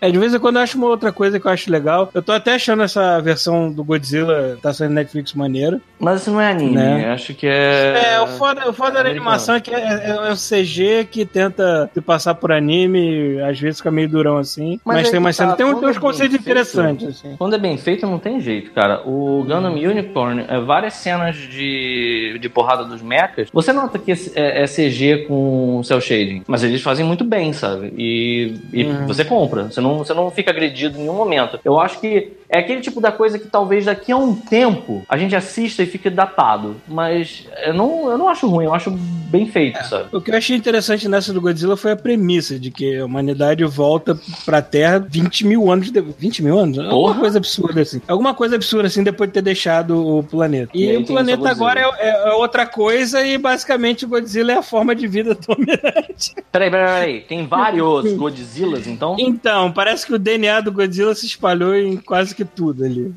Alguma coisa. Foi o que eu entendi, mais ou menos. Godzilla andou fazendo uma porra de uma, uma, uma é, forte. Um, um bucaque, um bucaque no planeta. E tem, e tem, um. E tem um Godzilla que ele deve. Ele é do tamanho de uma montanha. Ele não é mais um Godzillazinho do tamanho de um prédio, não. A porra do bicho é do tamanho de uma montanha. Então, é de um exagero que eu achei interessante. Outro que eu assisti maneiro. também, só que eu assisti só, só pra ficar de boca aberta e ver até onde ia a falta de, de noção dos, dos caras. Era aquele Devilman. Devilman eu não vi ainda, mas dizem que é foda. É daquela. Cara, é eu é assisti, estúdio eu terminei e falei, ok. Eu terminei e falei é assim, caralho, é eu, vou cortar os pulsos, né? Porque não leva a nada desenho. É pra, é pra tu sofrer, né? Foi É feito pra tu mesmo? cortar os pulsos, essa merda. Porra, eu achei que ia ser maneiraço esse desenho. É. E tem um aqui, já que tu falou de coisa velha, teve um aqui que eu assisti quando eu não tava fazendo nada que eu achei maneiro, que é de Hum. 1979, é um filme do Lupin é, no castelo. Lupin. Lupin. É, Lupin. É que eu fico pensando no Aventuras do Bairro Proibido. Não é louco. Lopan. É, você, Lupin. No Castelo Cogliostro. Achei muito irado essa animação. Isso tá no Netflix também? Tá no Netflix. Uma outra que, agora que eu lembrei, que eu comecei a assistir, cara. Mas essa, na moral, cara. É, é porra, não sei nem o que dizer, cara. Eu comecei a assistir Jojo Bizarre Adventure. Alguém já viu É. isso? Cara, eu tentei, Isso tem a assi- fama eu tentei, eu assisti acho que uns 8 ou 10 episódios, cara. Eu achei uma merda tão grande que eu não consegui. Então, eu, eu assisto e eu fico pensando assim, acho que eu tô errado. É, tipo, não é possível. Não é possível. Vocês gostam Não disso é. de verdade, cara. É, Tipo, cara. Mas assim, Vai ter gente revoltada agora. porra. É, Primeiro que assim, Não, tu não pega consegui, uma. Mas olha só, essa eu tô falando não. dessa série nova. Nova, mais um. Não, não, eu peguei, eu acho que a primeira, sei lá. Não, não, eu sei, mas é porque tem um remake dela agora, que tem até muita coisa em 3D. Esse- esse é o essa original do Netflix, vendo- acaso? Não, isso tem no Crunchyroll também. É, Netflix tem, andou postando tanto em anime ultimamente. tem uma série de. É, série, tem uma série de desenhos clássicos que estão com versões novas. Às vezes do, do mesmo conteúdo. O Hunter x Hunter parece que tá com uma versão nova. é, e o Jojo Bizarre Adventure também. E, e assim. Às vezes eu fico achando que eu assisti falou a pra eu série ver. errada, porque assim. eu, eu, eu, fiquei, eu, fiquei, eu fiquei curioso, porque assim, eu acho a arte do mangá foda pra caralho, sacou? A gente tem que falar sobre isso, cara. Aí, aí. Não, eu gosto pra caramba da arte do Não, mangá. eu, sacou? eu acho legal também, mas porra. Aí eu fui ver o anime e falei, cara, não. Tem uma coisa errada Então, aqui. vamos não. falar sobre Jojo. Bota a música pra tocar aí, pai.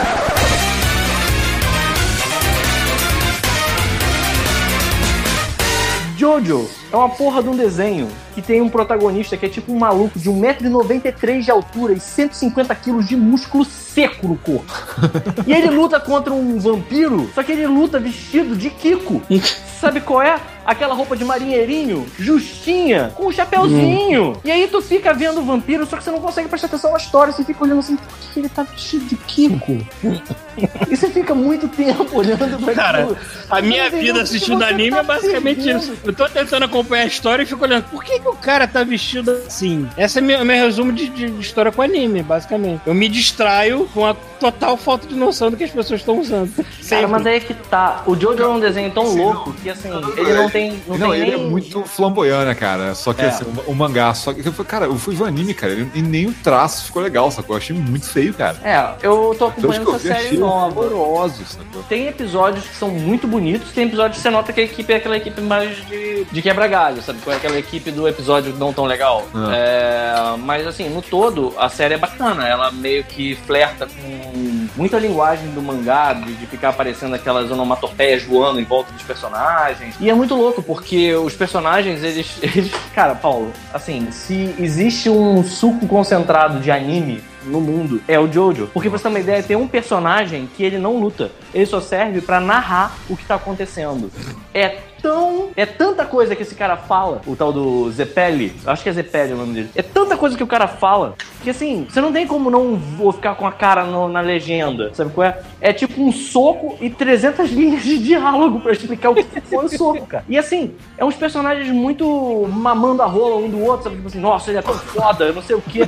E aí ele fica falando como o cara é foda, sabe? Tipo, e tem uns diálogos assim, você Essa é podre. essa redundância um- japonesa às vezes me irrita Caralho! cara. Mas então, consigo. aí é Cara, isso, isso me afastava até de Cavaleiro Zodíaco. Eu acho que de todas as coisas que me irritam em anime, a redundância japonesa é a Mas mais me aí irrita, é que pega. Eu acho que é daquele. Eu tô começando a entender qual é a jogada. Ele é tão ruim, ele é tão zoado, que ele dá a volta e fica legal, sabe? Porque tem uma hora que você olha e diz assim: Isso não pode ser sério. E aí quando você começa a perceber que o cara tá falando sério, você fica assim, embasbacado. Que assim, é incrível isso, sabe? Tipo, o cara, o cara vai dar um golpe, Paulo. Mais uma vez, é um maluco de 1,93m com 150kg de músculo seco, assim. Aí ele vai dar um golpe, aí ele faz uma pose assim, meio de modelo, sabe? Tipo de. de- tipo um Zulander, sabe? Tipo, ele faz um tan, aí ele junta as perninhas assim, como se tivesse com vontade de fazer xixi, pra fazer o golpe dele. Aí tu fica assim, tipo, caralho, o que que eu tô vendo, cara? É muito bizarro. Sim, cara. Eu achava, eu, achava, aqueles- eu, achava, olha só, eu achava muito. Eu cheguei a falar disso até no, no Drops. Aquele jogo que saiu de luta. Do Nunca joguei, PS3, mas dizem que é PS3, foda. Aquele que era antigo. Pô, eu achava o visual daquilo do caralho. Eu fiquei, cara, eu fiquei muito maluco pra ver a série depois daquilo. Só que, porra, não devia ter visto, cara. Devia ter ficado na fantasia. então, eu ainda estou tentando, eu estou tentando. Eu tô, eu tô entrando na segunda, na segunda geração da, da família Joestar. Eu Melhora pelo menos o visual, neto. porque tá foda, cara. Então, é, o início é muito bizarro. É Aquele muito início feio, é cara. muito Seu nome é. Bizarre Adventure, então tem que seguir. Mas aí é que tá. E assim, é foda, cara. O cara que fez essa história, ou ele não sabe, ele não faz a menor ideia do que, que é ser heterossexual. Ele não faz a menor ideia. Ele é. Ele, ele acha que é heterossexual. Eu, eu não sei dizer qual é a, a parada. Mas, tipo assim, é todo mundo gay. É muito gay. Ah, cara. mas isso aí eu não esperava menos depois que eu vi o visual A do- série- jogo. A série foi escrita pelo Elton John antes dele É o sair do esperava, armário. já. É, é, é, é, é isso mesmo. É a série. Não, antes de sair do armário, não. É como se a série tivesse sido escrita, escrita pelo Elton John depois de ter apanhado de um monte de hooligan. Sabe qual é? Fumado uma porra de uma carreira de ópio. Fumado uma carreira de ópio.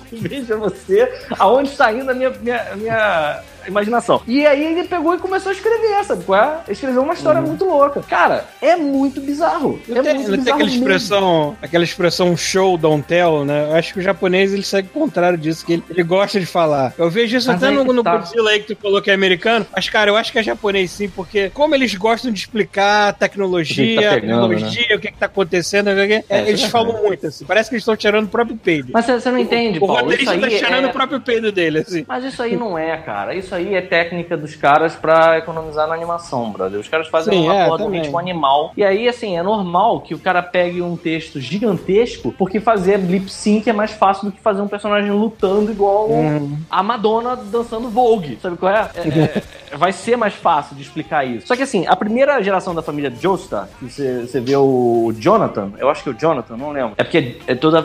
É, são- é- é que nem o fantasma, Paulo. Eu não sei se você sabe alguma coisa do Jojo, mas ele é tipo fantasma. To- Tem, tem várias gerações de Jojo. Tipo, o Jojo, fantasma o do Mussum? o, o fantasma do Mussum. do Mussum.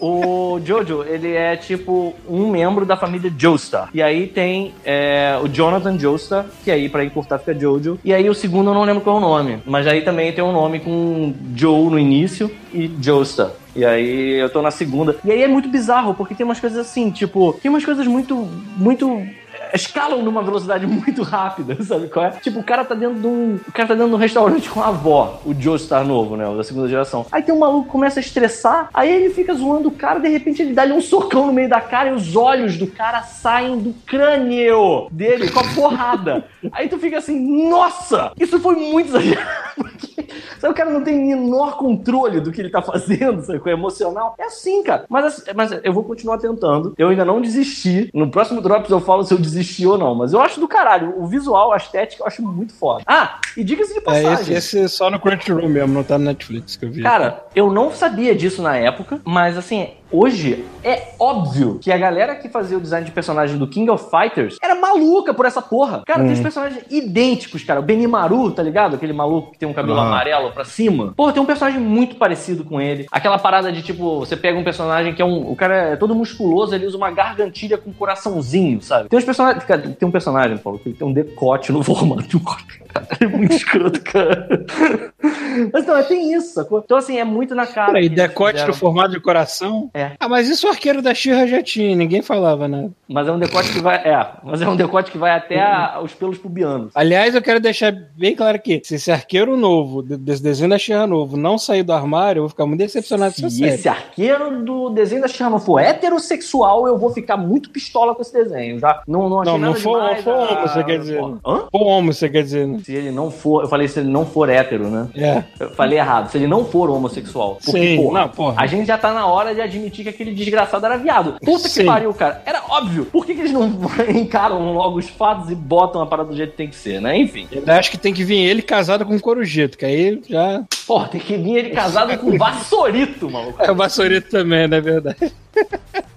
É que eu me lembrei que o Vassourito é lá da, da outra bruxinha lá, me esqueci o nome dela. Madame Riso. Madame Riso. É, O Vassourito se diverte com a Madame Riso. Então tem que ser o Corujito mesmo. Entendi. Candidato que não falta naquela porra, né? Floresta do Sussurro, né? Floresta é, é roxa. Porra.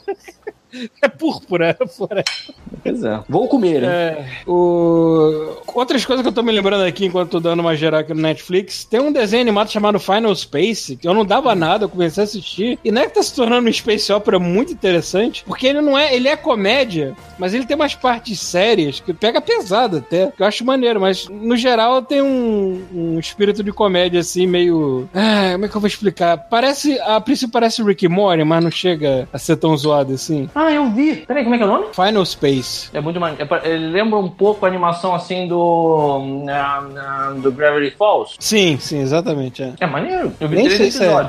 Nem sei se é a mesma galera, alguma coisa assim, porque... mas eu tô no sexto episódio já e tá bem legal, cara. O vilão, o vilão é uma parada que você no início não respeita, porque é uma porra de um alienígena baixinho, É, inclusive É, ele é zoado mundo- por ser baixinho. o né? suave Sebastião, mas o, mas o bicho é casca grossa pra caralho, assassino sanguinário, poderoso pra cacete. Quando ele quer desenrolar a pica dele, ele desenrola. Maluco, porra. E, é- e, e dá um tom dark pra série que eu não tava esperando, embora seja uma comédia desvairada também, né? O protagonista é um idiota. Pô, esse desenho é pesado pra caralho umas coisas, cara. Tem uma- um episódio, acho que é o segundo ou terceiro, que o- eles entram na, numa cidade e aí eles arrumam uma pele de mulher lá, uma, uma pele de alienígena Ah, é. na O fêmea. cara tem que se disfarçar de alienígena e arruma pra ele uma pele de uma alienígena fêmea. Só que tem uma morreu. máquina que encontra a pele e capta a, a fala da, da, da ex-dona da pele. E aí vem a família assim, mamãe, você, você voltou, eu achei que você tivesse morrido. É o cara, bicho, mamãe, sabe? é? Aí os bichos começam a puxar, puxar, puxar a pele da mulher. Eles, cara, é muito barra pesada a cena, cara. Muito, muito. Mas ainda Muito assim, escroto, essa série específica é, pra, é um humor negro. Mas a série tem coisas What? que é drama, por drama mesmo. É pesado dramaticamente falando. Sim, sim. Né? Ela, ela, ela faz comédia, faz chacota, mas ela tem umas coisas bem. Eu já vi um. Já tá vi se que ele tornando tá um Space jogando. Opera bem interessante, assim mesmo. É. Outra coisa legal também que saiu na Netflix esses dias aí foi um filme chamado Extinction, que é com aquele cara lá que faz o. Faz o melhor amigo do Paul Rudd no, no Ant-Man. Esqueci o nome daquele. Faz o Luiz no, no Ant-Man, né? E é uma série onde o cara tá tendo uns sonhos aí que é tipo umas premonições malucas e acontece uma invasão alienígena. E maluco, eu tava vendo isso é, depois medicamentos de glaucoma. E caralho, que merda de série nervosa, porque se tem uma coisa que um ateu tem pavor absoluto, é isso. É a invasão alienígena. Eu não me assusto com fantasma, eu não me assusto com diabo, eu não me assusto com nada, com nada que seja sobrenatural, porque eu não acredito no sobrenatural. Agora, esta merda, puta que pariu. Eu acho Só que eu sei que o que que é. A pausa nos 40 aí. Uhum, aham. Já tá sentindo Ah, a sonda medo, vindo. medo de aí sonda, bate, não, não. bate, bate aquele suor na testa. Porra, vai ser preciso uma invasão alienígena pra fazer o exame, né, cara? Que. Mas acontece que o filme também tem uma reviravolta que me deu uma brochada, mas no final das contas foi um, foi um saldo positivo, assim, né? Que eu tava com a cabeça muito numa coisa e depois me mostra outra e fico assim. "Ah". Mas beleza, se eu falar demais eu vou acabar dando final spoiler, mas assistam. Hã? Teu final era melhor. Mas, é, não, O problema é esse, eu não, eu não tava pensando no final, não tava pensando no, no- em como completar a história da minha cabeça, nada. Eu simplesmente estava indo na onda, assim, eu tava mega nervoso com a invasão alienígena, assim, cara, era muito violento as coisas que aconteciam, assim, né? E caralho, que cagaço que eu tava, assim. Mas assista, é legal. É, e já que eu mencionei, alguém viu Ant-Man e, e Wasp? Deixa eu ver. E aí, o que, que você achou? Eu achei praticamente tão bom quanto o primeiro, mas não é nada espetacular, não. Eles caíram numa, eles caíram numa de fazer o seguinte: vamos escrever a porra de um filme, acontece, acontece o que a gente quiser, sacou? Se a gente não souber como é que é essa porra, de explicar essa porra, a gente fala que é quântico. Aí é tudo quântico no filme. Por que tudo não quântico é quântico. filme.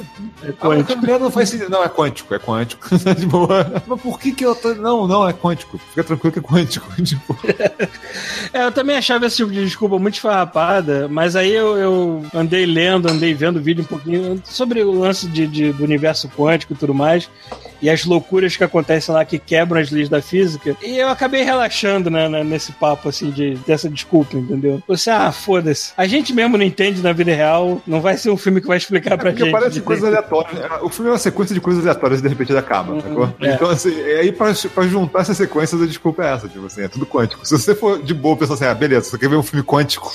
tipo, um filme que tudo é quântico, pronto, não, tem- não pode questionar, beleza, mano. Ele tem, as cenas de ação são muito melhores do que o primeiro. Não, são tem umas paradas muito fodas. O filme é muito bom. Foi, foi bom, cara. Foi bom. Só que, porra, é, foi remendado de qualquer jeito, né, maluco? E ele faz uma escada maneira pra, pra concluir Vingadores 4, assim. Cara, melhor cena pós-crédito que eu vi até agora da Marvel. É, quer dizer, melhor cena, meio dos créditos, porque a cena depois, depois dos Ah, créditos não, mesmo. não, não. Pra mim, aquela é a cena pós-crédito. A outra pra mim não existe. Eu saí do cinema antes que eu não tenho saco pra esperar essa merda, não. Ah, quer que, eu, quer que eu veja a cena, bota no filme, caralho. A outra foi só pra fazer a gente realmente ficar até o final pra ver o nome de todo mundo passando. Ticatá, mano. Ah, ticatá. Se tivesse aparecendo o Capitão América de novo, falando assim, botaram "Sou- sou depois idiota." dos, Se botaram depois dos créditos porque não querem que eu veja. Não vou ver.